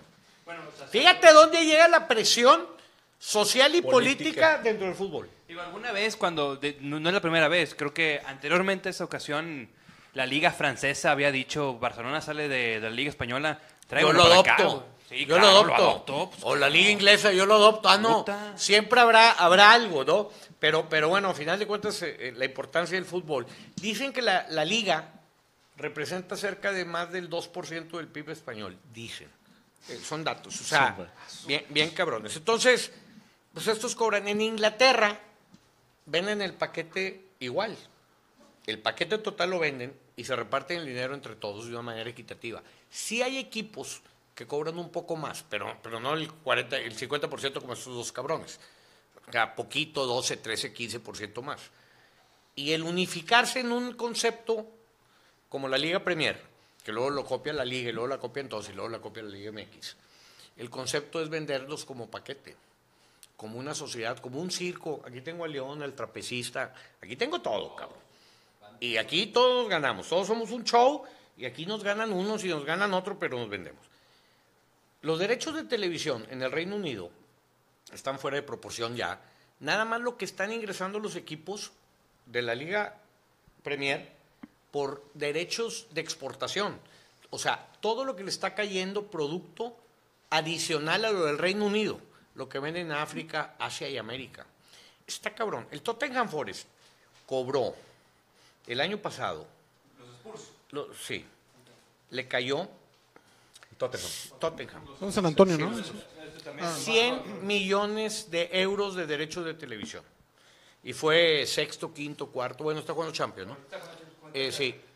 Tottenham le estuvo peleando al Leicester cuando quedó campeón, andaban peleando en la liga. Sí, Está jugando Champions, está jugando Champions, juega mañana. Juega mañana contra el, el. Y, y, y, y- y está bueno.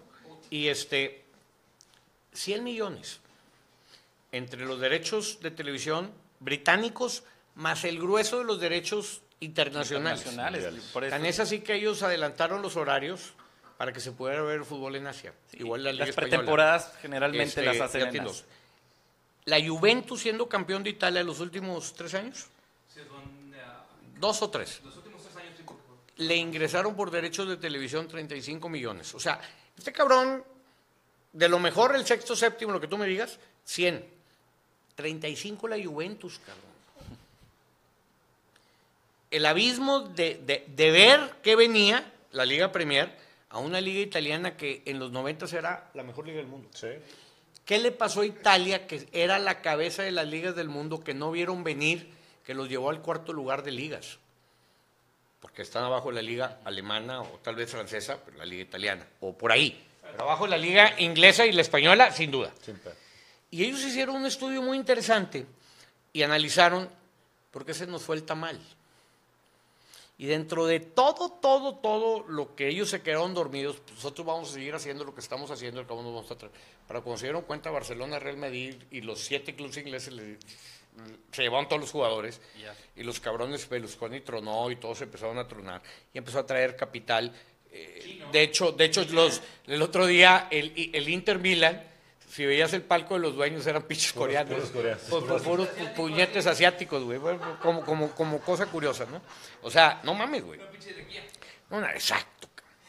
Ellos se dieron cuenta que sus estadios estaban viejos, que los modelos de negocio no, no, no, no los vieron con una visión eh, fu- futurista, y para cuando se dieron cuenta, se quedaron atrás del pastel. 30 millones el que más cobró, que es la Juve, por derechos italianos más internacionales. Hoy un club como Monterrey y Tigres están cobrando cerca de 12 o 13 millones de dólares. Y mi pregunta una vez fue a uno de estos dos clubes. Dije, a ver, el Tottenham Forest cobró 100 millones de dólares, tú estás cobrando la décima parte. ¿Tú crees que en el mundo a ti te ve el décimo, la décima parte de televidentes en el mundo que ven al Tottenham? Pues evidentemente no, ¿verdad? Tú estás cobrando cualquier cosa abajo de la mitad de lo que cobra la Juve. ¿Tú crees que cualquier cosita abajo de la mitad en el mundo te ven televidentes la mitad de los que ven a la Juve? Pues evidentemente no. no digo, no, no necesitamos meternos en el estudio para decir que no. ¿Está sobrepagado el fútbol de televisión en México, sí o no? Y esa es una muy buena pregunta. El problema en México es que hoy gran parte de esos ingresos que a lo mejor están desproporcionados lo está pagando por adelantado las televisiones por el mercado americano. El mercado americano, cabrón, es la panacea para los equipos mexicanos que tengan esa visión de, de brindar un producto que les satisfaga. ¿Tú sabes cuál es el equipo que más rating ha ganado en Estados Unidos en los últimos dos años? Mexicano. Tigres, no. Monterrey Tigres no. nada más. Nada más Tigres. Y tú dices, el efecto INAC, el efecto todos los demás, pero el efecto INAC más el efecto todo lo demás, Aquino, más este, más el otro, pero el efecto INAC. Y luego viene una cosa más interesante. Ginac ha metido casi los mismos goles, si no es que los mismos que Funes Mori. Mori, y sí, posiblemente Funes Mori sea un Creo jugador más partidos, completo. Creo que en menos partidos.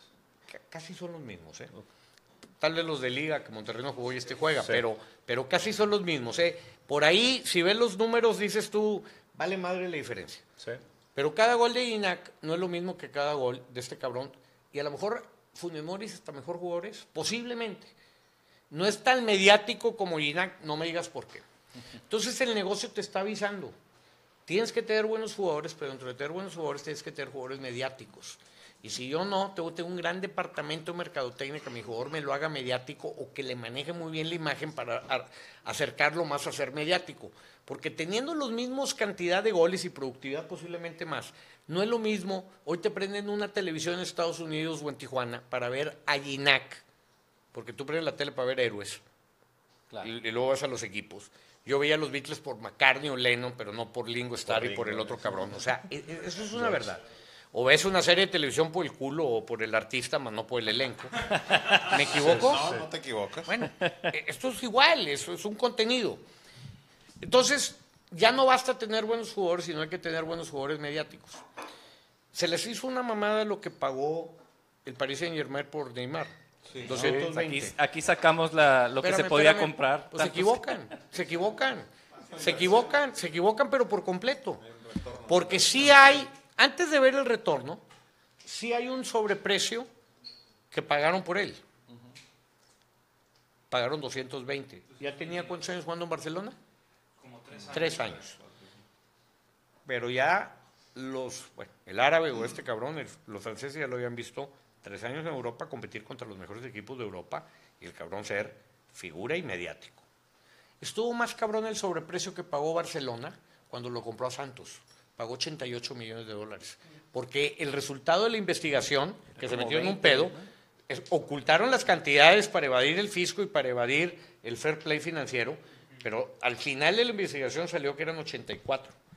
Ellos pagaron 84, pagaron casi la mitad de lo que lo vendieron. El verdadero riesgo y el verdadero sobreprecio lo pagó Barcelona. Le jaló y luego le dio una utilidad lineal de 120 millones de dólares. Pero el- fue más riesgosa para Barcelona la compra de Neymar que la del Paris Saint Germain. Porque Paris Saint Germain lo contrató siendo figura internacional. Y estos era figura brasileña. Más no sabías qué iba a pasar en Europa. Lo mismo hizo Madrid con Kaká y, sonó, y tronó el sapo. No, pues mismo caso lo que está haciendo Pero lo, no el sapo. lo que hizo el Barcelona, ¿no? Con, Gareth Bale también. Compraron el mercado y no salió. Bueno, no y, fue y- lo que esperaban. ¿Qué me platicas Pero- de- de- de- Les ha servido y siguen ganando. Le- Estoy de acuerdo. Be- Blair, a lo mejor, ahora con el aumento de los 3, 4 compras, pues Blair sí vale 80 millones de dólares ahorita, cabrón. O sea, Ah, sí, sí, sí, pero sí. por ejemplo, Se Mario, vuelve eso le sirvió. Ándale, sí, sí, se vuelve pero por ejemplo, Osman Dembélé, Yo no sé si eso es importante, pero a mí me apasiona. o- Os- Osman Dembélé del Borussia Dortmund al Barcelona, ¿Cuántos años tiene? 18. 18 años. Ese fue, fue qué bárbaro. Sí, es un- es- Pero es, un crack. producto. ¿Estás de acuerdo que al final. Ya nos vamos, ¿no? Sí, El- ya, Le voy ya. a acabar. Al final. No te preocupes, tú dale. No, no, pues ya ni cuánto sea eso. Es miércoles ya, es miércoles, Miércoles era martes, pero ya es miércoles, Miércoles de la media. Miércoles de la media, Mario Castillejos con nosotros. No, no, no. Hombre, dale, dale. ¿Dónde vas? Esas tres operaciones casi casi se hicieron con el mismo dinero. Pero independientemente se hicieron, inflaron el mercado. No, deja ver si en mi caso estaba asustado, güey, pero pues lo, lo bueno es que si les Está el Facebook, entender- Mario. Estamos Sí, en sí, privado. sí. Está, está el, está- está el testigo. Para ¿verdad? acabar, Mario, eh, ten- vamos a tener un clásico que va a ser como un, un ensayo de liguilla, en caso de que, se, de que se encuentren los equipos. ¿A quién ves llegando más lejos? Ese, ese clásico va a ser de ensayo, probablemente ambos equipos van a estar ya calificados, a como los vemos ahorita. ¿A quién, a quién ves ahorita más fuerte para la Mira, liguilla? si se jugara, si se jugara el clásico ahorita, a una ida y vuelta yo, yo, yo ahorita pondría a Monterrey. Ahora faltan 10 partidos, o 7, o 9. no sé qué tantas cosas pueden pasar ahora. Yo siento que Tigre está jugando a un 70% de su capacidad. Y ese 70, 80% de su capacidad trae los mismos goles que Monterrey y si quitamos el partido trae cuatro puntos o tres puntos menos que Monterrey. Yo veo a Monterrey jugar al 92% de su capacidad con la idea futbolística. A Monterrey lo veo sostenido muy a, muy, a, buen, muy buen nivel, por no decir un nivel óptimo, desde muy temprano en la temporada, y a Tigres lo veo con mucho gap por crecer. Lo va a poder cubrir el gap de, su potencial, siempre se ha quedado corto. O sea, la, historia, el año pasado, después de que fue a Vancouver, lo mantuvo, pierde el clásico y lo mantuvo, y, siguió goleando, y la liguilla goleó cuartos y de final, y luego tronó el sapo con Chivas. Y está bien, mantuvo un nivel eh, muy alto. Tigres tiene que empezar a tomar ese nivel ya. Pero yo hoy, con- junto con América, o es Tigres o es América hoy, o es Monterrey el campeón, sin duda. Perfecto. Sin duda. Hoy, a lo mejor hace una semana te metía Pachuca, o hace dos, y a lo mejor dentro de tres semanas te quito uno de estos, porque el fútbol, el fútbol es así es. Tiene, tiene, más, eh, eh, O a lo mejor agregamos a Cholos, tienes toda la razón. tiene más espacio para curva ascendente el eh, los Tigres que el Monterrey, porque el, madre. El Tigres Día ya todavía falta madre. bastante. Día madre. Ahora hay que ver qué tal escala el contención y para cuándo va a estar el central. El central venía lastimado, no sé. Este, pero hay El que ver. No, jugó Colo. Sí. O Colo, sí. Ah, no sabía.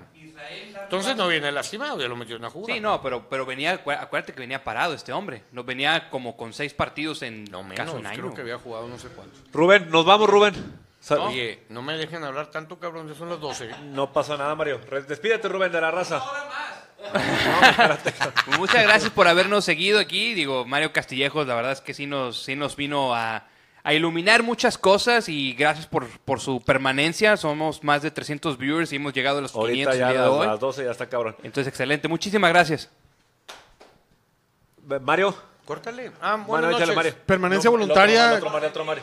No, permanencia voluntaria, muchachos. Gracias a todos los que estuvieron viendo. Eh, acá también tenemos gente que habla así. Pero bueno, eh, gracias a todos por vernos. Nos vemos la próxima semana, jornada 10 de la media. Chao. Matador. Eh, muchas gracias por acompañarnos hasta estas horas. Ya voy para la casa, flaca. Espérame en un... Basta Ramos Arispe. Ramos este Por cabrón. cierto, el sábado soy del team Golovkin Y este, nos vemos el próximo martes. Golovkin, güey. No, güey, sí, con el, Mansi. con, con el inglés le batallo, güey. Ahora, Perdón. ¿cómo quieres que me ponga a decir esto? Listo, Mansi. Muchas gracias. Listo. Bueno, el, el concepto de la media es echar cheve con amigos. Nos aventamos tres horas y Y, pedacito. y yo me tomé tres y media cerveza, güey. ¿Sí? Mario Muchísimas nos dijo, gracias no por venir. tomo, no se animó a tomar una colimita, ¿cómo se llama la, la cerveza? Colimita, Una chulada de colimita. cerveza Me y tomé eso una abrió de boca. esas, me tomé una ultra y me tomé la última que me dieron muy rica. Muy rica. Una diosa marina. No, pero perfecto. muchísimas gracias. No, gracias a Fue ustedes. como una plática con amigos. Oye, Excelente, está muchísimas con gracias. madre el asador, güey, la chingada. Muchas gracias, Mario. La que sigue, gracias. Cuando quieras, Mario, aquí está tu casa, Mario, ya sabes. Señores, gracias por acompañarnos en la media de la jornada 9. El martes de la media se volvió miércoles. Gracias por acompañarnos hoy. Compartan, recuerden que hay una camiseta en juego. Compartan, denle like y ustedes escogen qué camiseta quieren. Si la vende Innova Sport, es de ustedes. Gracias a nuestros amigos de CAP, gracias a nuestros amigos de Lúpulo y gracias a nuestros amigos de Mavi Palacio, nuestros patrocinadores. Gracias, señores. Esto fue martes de la media en, eh, en mi- casi miércoles. Gracias a nuestros amigos de DC Marketing también por la pantalla. Ahorita Señores, aprendemos el karaoke ya para... para- pues seguimos aquí en la fiesta, señores. Muchas gracias. Esto fue martes de la media con el señor Mario Castillejos. Gracias.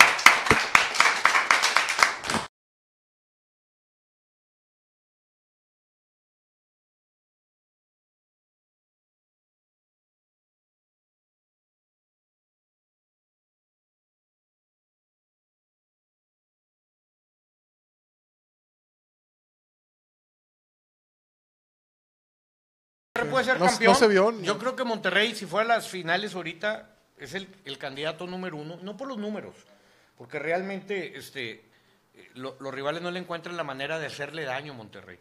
Si bien es cierto, Necaxa le nubló las ideas ofensivas, o sea, las acotó a muy bajas, ofe- defensiva, ofensivamente Necaxa no le hizo nada a Monterrey. O sea, yo creo que yo pude haber parado los siete partidos de Monterrey, te lo juro, güey. A lo mejor me, me tenía, llevaría cuatro goles más en contra a Monterrey. Que no le tiran, cabrón. ¿Por qué? Porque la idea de juego tiene esa dualidad. Hay seis jugadores que siempre están atrás de la línea de la pelota. Dos de los tres volantes y los cuatro de atrás. Que la pinche pelota está dividida arriba. Y, y- y vas al rebote, pero si el rebote no lo recuperas, sigues teniendo siempre seis. Yo tengo la percepción, Mario, que, que Mohamed está volviendo un poquito más